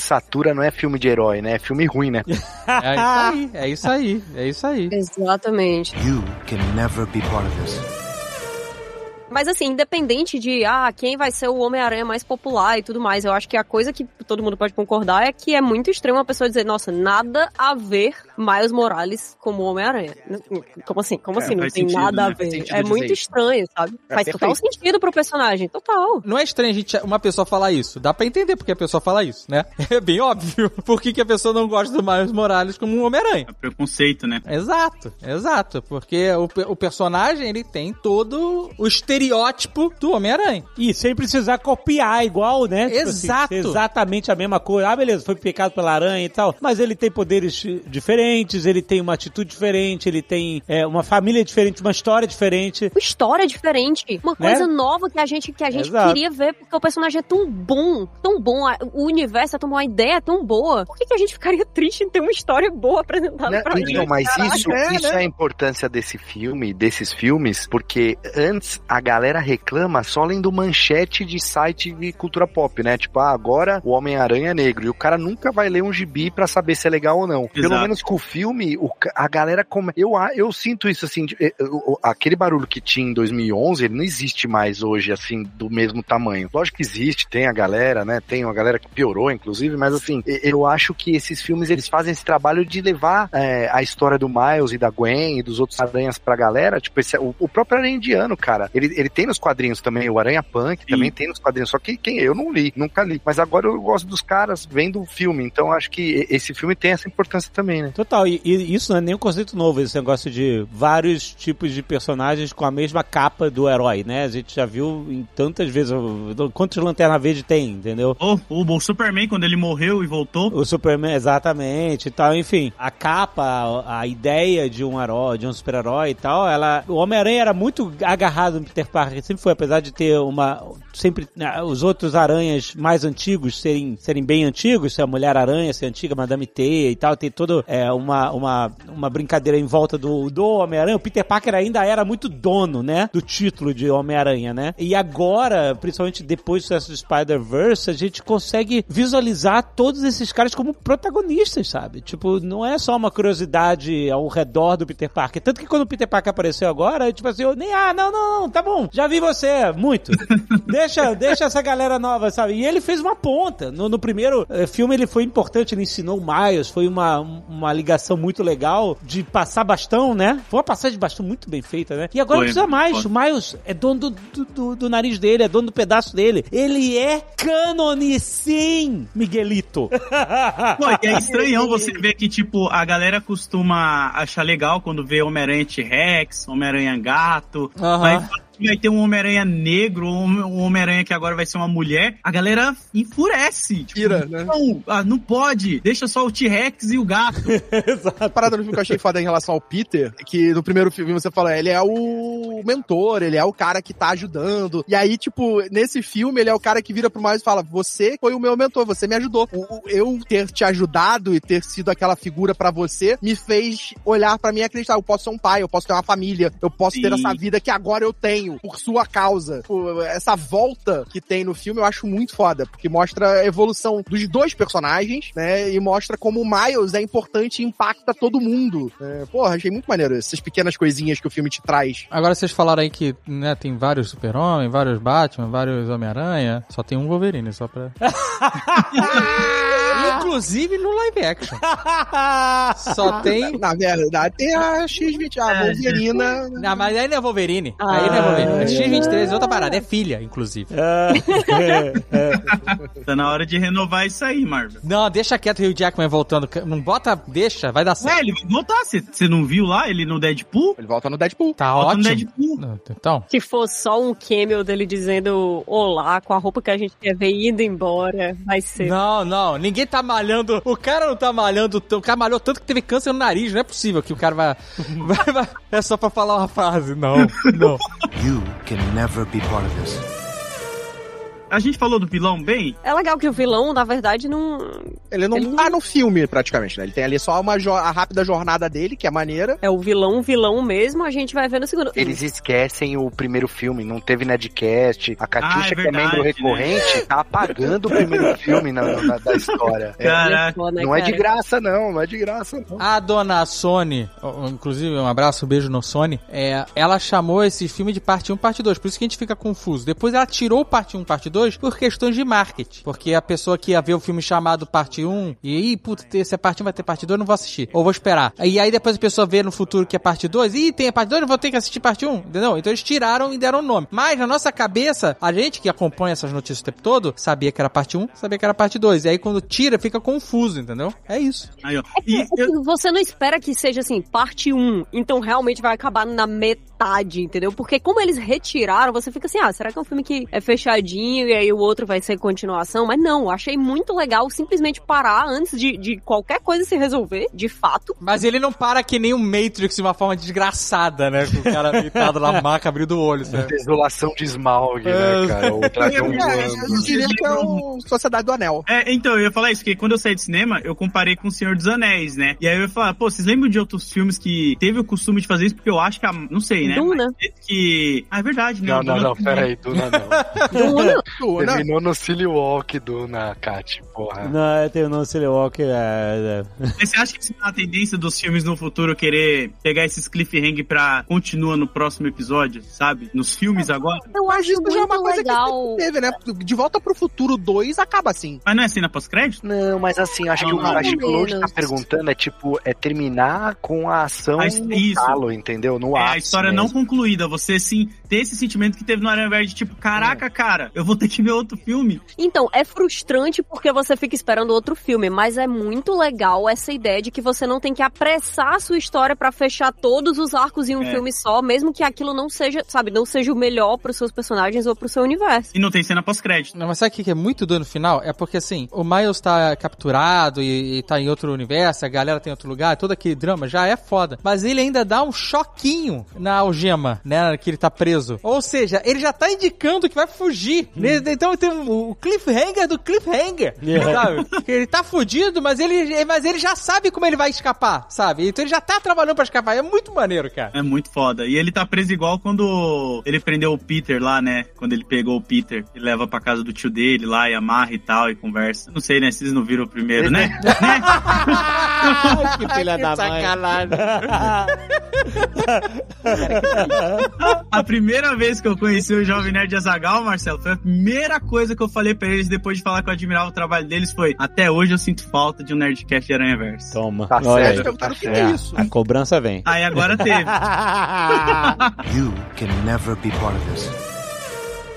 Eu tenho que falar do ato final, que foi uma coisa. A gente tá falando do filme não ter final, que é uma desvantagem por algum motivo, né? Porque ele fica meio pendurado, né? Você não tem uma conclusão do arco, mas é uma virtude pra gente ter uma história mais elaborada, com certeza, como a Kat falou. Mas esse arco final desse filme, a perseguição insana de todos os aranhas contra o Miles, puta, cara, foi muito incrível. Foi muito Foda. incrível de todos os lados, ao mesmo tempo, todos os aranhas. Não dá. É, é até gostoso você não conseguir perceber tudo, porque você sempre fica achando, nossa, tem muito mais coisa aqui do que eu consigo perceber e eu vou ter que voltar aos pouquinhos pra ver os easter eggs Sim. e tal. Mas o mais importante é, além dos easter eggs, além de aparecer o Homem-Aranha de, de saco de papel na cabeça, além de Homem-Aranha cavalo, Homem-Aranha western lá, putz, grila, que maneiro. E a gente brincar de fazer a voz de um desses milhões de Homem-Aranha no meio. foi, foi maneiríssimo. Cara, essa perseguição insana, eu que gosto de sci-fi pra caralho e tal. Primeiro que tem uma puta de uma homenagem a Blade Runner ali naquela pirâmide que ela tá modificada, ela tem uma torre em cima, né? É, mas é uma pirâmide bem, aquele prédio piramidal é bem Blade Runner mesmo. Quando a gente te, ele só aparece de dia no filme, mas quando a gente teve lá na, na Sony Pictures Animation, eles mostraram um render dela à noite, que eles faziam tudo de dia e, no, e à noite pra ver se funcionava e tal. Tem aquele trem também, né, Alexandre, que vai pra lua. É, então, ela à noite fica muito mais é, incrível, né, do que de dia, mas ter o trem vertical, que é um elevador, né, espacial, né? Isso, lembrou de fundação. É, é, não, é, isso é um conceito bem velho, até mesmo fora da ficção científica, mas o elevador espacial e ter uma perseguição, nossa, pra, enfim, o meu DNA de Nerdcast RPG pirou, né, porque a gente meio que teve um- uma cena parecida, só que era num- numa nave, um foguete subindo, em Ozob lá pendurado e tal. E eu tava lembrando disso, isso tudo ao mesmo tempo invadindo as emoções. Cara, tudo aquilo foi incrível. O jeito como ele, ele pega o Maio, joga no, no, no- no trem, aí a, a máscara dele, que é digital, sai, ele e vem todos os aranhas vindo pra atrás. Cara, isso foi alucinante demais. pra mim. Inclusive o Aranha Móvel, né? Ah, é verdade. O aranha o bug, é exatamente o bug. Foi... E, e outra, essa perseguição inteira é legal que você vê que o Miles, ele bolando um plano enquanto ele tá correndo. Mostra até como ele evoluiu como Homem-Aranha mesmo, né? Ele não tá só correndo desesperadamente. Quando o Peter para ele lá e fica tentando convencer ele, ele não para de olhar pros lados, tentar achar uma forma de fugir, saca? Ele tá sempre pensando, tipo, beleza, o que que eu vou fazer? E aí quando ele coloca a mãozinha lá no Miguel e faz o plano dele que, tipo, pô, todos os seus aranhas estão aqui comigo, adeus. Porra, é muito foda, mano, é muito foda. Muito foda demais, cara. E, inclusive no, no final, eles trazem o Aranha no ar, a, a própria Penny Parker volta, né? O Porco-Aranha, pô. Nossa, eu vibrei tanto, cara, quando apareceu essa galera, porque, puta, eu fiquei. Quando eu, eu fiquei, puta, o meu personagem preferido do outro filme foi o Noir. Uhum. E aí, quando eu tava lá, na, eu fiquei, pô, será que o Nicolas Cage vai estar aqui? Será que vai ser a nossa chance de falar com o Nicolas Cage? Nesse filme não, mas no próximo sim. Olha, uma esperança, uma esperança. Eu posso dizer que eu trabalhei numa mesma obra que o Nicolas Cage. Caralho. nós, Lud, nós. Divida em créditos do IMDB. É verdade. Caralho, cara. é verdade, tem que atualizar o MDB. Eu fui vestido, do, fui o único vestido lá. Eu falei, meu Deus, eu me senti. ah, agora vocês vão pegar. Sabe o Chapolin? Quando o, o X-Espírito ele fala que ele vai parar de fazer o Chapolin porque ele não quer que as crianças tenham uma imagem dele velho, com a roupa do super-herói. Uhum, uhum. Eu fui vestido de Miles dublar o filme e essa cena tava toda hora na minha cabeça. Como eu já tava velhinho, com a barriguinha gorda e cabia em mim, e eu lá segurando a barriga assim pra fazer foto. Falei, é, tá na hora de aposentar essa roupa aí. não tá dando não. Ah, não, pelo contrário, Load, pelo contrário. Não aposente essa roupa, por favor. Não, mas aí eu vou ter que malhar, eu não tô na disposição pra Tem, fazer exercício. tem um Peter Parker gordo, cara. Tem um Peter Parker gordo, nas- gordinho, com a barriguinha, mais velho. Seja o Miles Morales, barrigudinho, mais velho. O italiano é gordo e tabagista, inclusive. Tá. Mas, velho, o garoto tem 30 e poucos anos, o cara acha que é velho. ah, que bonito. Eu vou fazer 32, pô. Pô, Dois, olha isso, cara. Meu Deus, Load.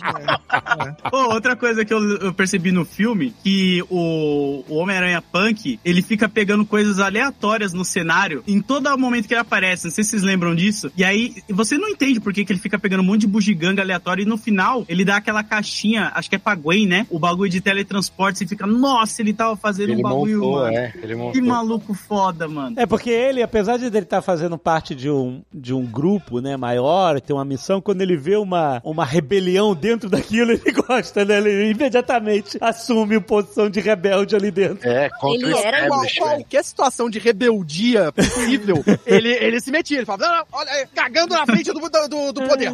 É isso aí. Exato, ele dá aquele Qualquer situação sorrisinho. de né? rebeldia, ele se colocava na frente. Era muito bom. Não, ele não tá do lado de absolutamente ninguém. Mesmo quando ele tava do lado ali da, da equipe, ele tava juntando as pecinhas pra eventualmente fazer um, um relógio, assim. Vai que, né? Aham, exatamente. Nossa, ele é muito foda, cara. Na hora que ele tira a máscara e aí o Miles olha, pô, mas você é ainda mais legal sem a máscara. Ele, eu era legal assim o tempo inteiro.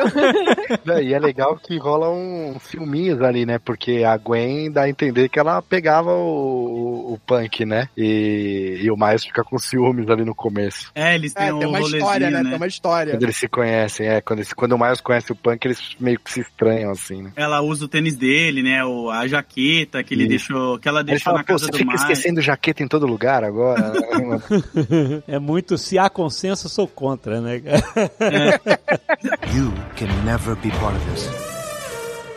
Eu tenho o sentimento que a mãe do Miles sabe que ele é o Homem-Aranha. Não sei se vocês sentiram Ah, isso. sim. Eu também acho. Também acho que ela sabe. Aquela hora que ela conversa com ele em cima da laje, que tira ele aí, é, tira ele do castigo, eu acho que ela meio que sabe, tava, ele, é só que ela quer ouvir da boca dele, sabe? Ela, ela não quer, tipo, desmascarar e tal, ela quer deixar o filho se abrir. Eu achei isso muito, eu acho, né? Mas espero que seja isso, ia ser muito Eu, foda. eu tenho essa impressão também, eu tenho essa impressão de que ela sabe, e por isso que eu até falo que a, a grande parada do próximo vai ser ele revelando pro pai. Porque a mãe não vai ter problema, porque a mãe já sabe. Ela, É. tipo, não vai ser uma surpresa, não vai ser nada com ela, porque ela já sabe que ele é o Homem-Aranha, mas o pai não sabe. Isso mostra até um apoio, né? Porque ela apoia o Miles tirando ele do castigo, ela pega muito no pé dele pra ele respeitar o pai, né? Estar presente mais na vida deles ali, porque como ele virou um super-herói também, ele tá dando alguns vacilos, ela não sabe onde ele tá se metendo. Então eu acho que é legal que mostra como ela, mesmo assim, pode apoiar a contar pro pai, que é um policial, né? Essa imagem mais rígida e tal. É, ela, pra mim, ela faz muito o paralelo da Tia May, né? Ela é muito. que é a pessoa que tá ali, que apoia, que sabe quem ele é, mas, tipo, deixa ele ser quem ele é e espera ele trazer a, a verdade, dele tá pronto pra se abrir. né? Então, eu acho que ela faz bem essa ponte ali. E agora vai ter o filme live action aí.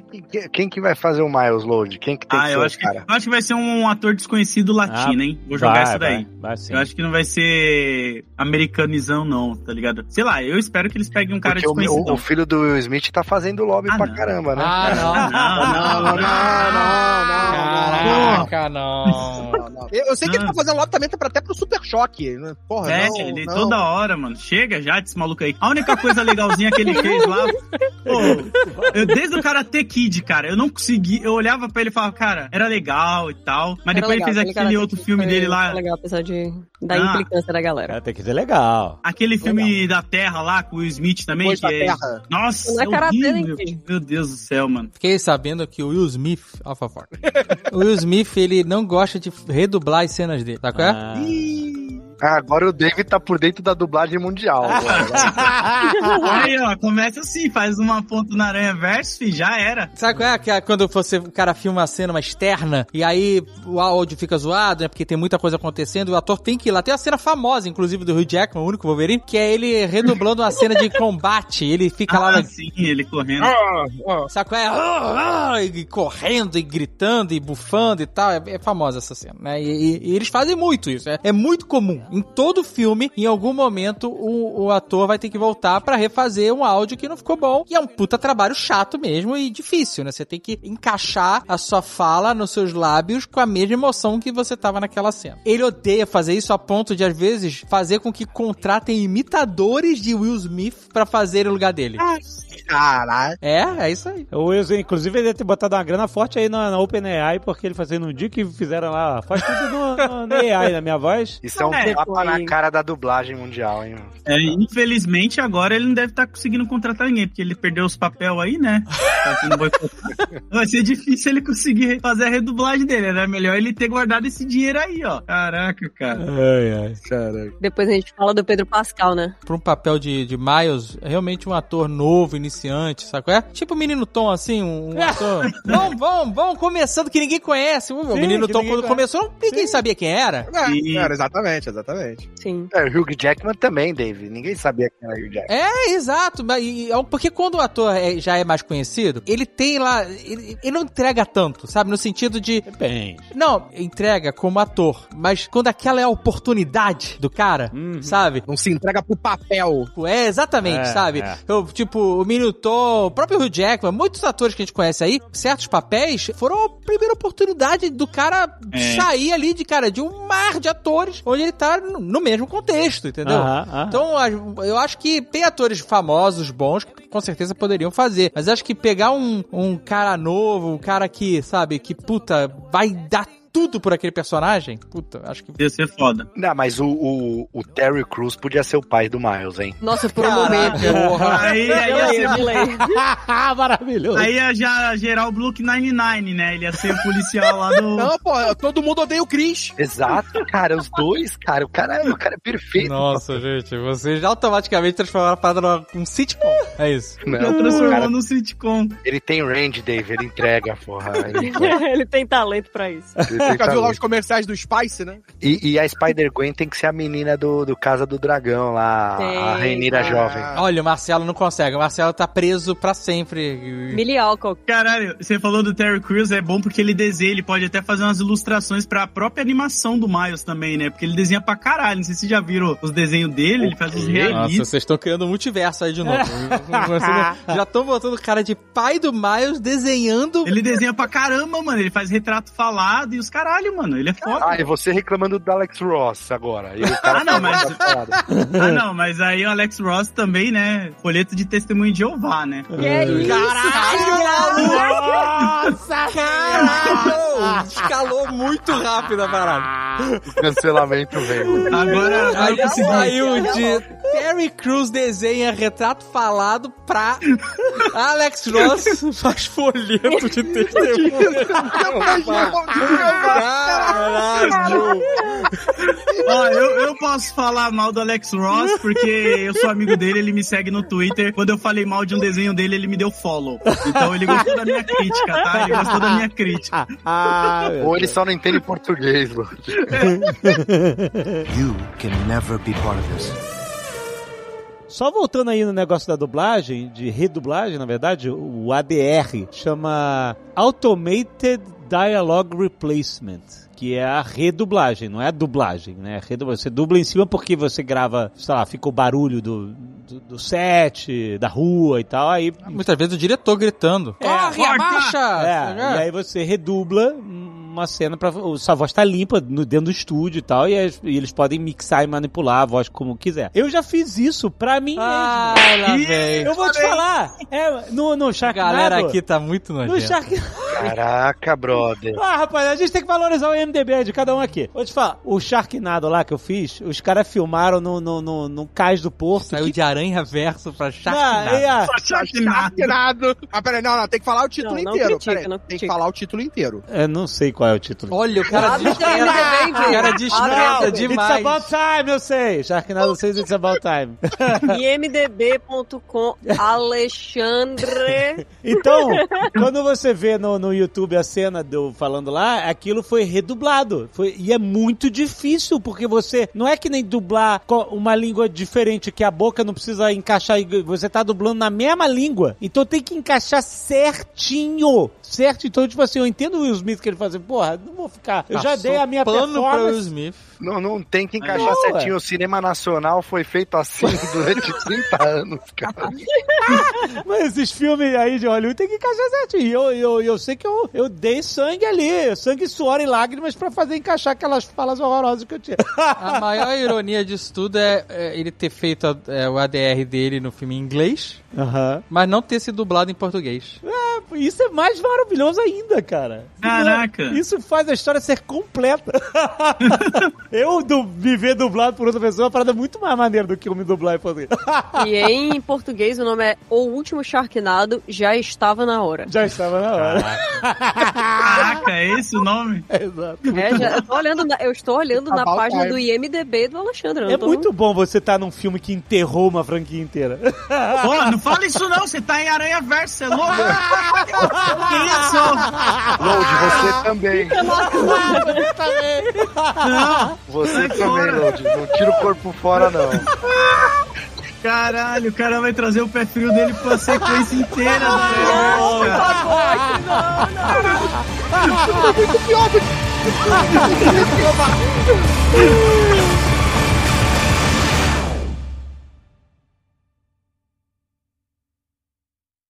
Este Nerdcast foi editado por Radiofobia, podcast e multimídia.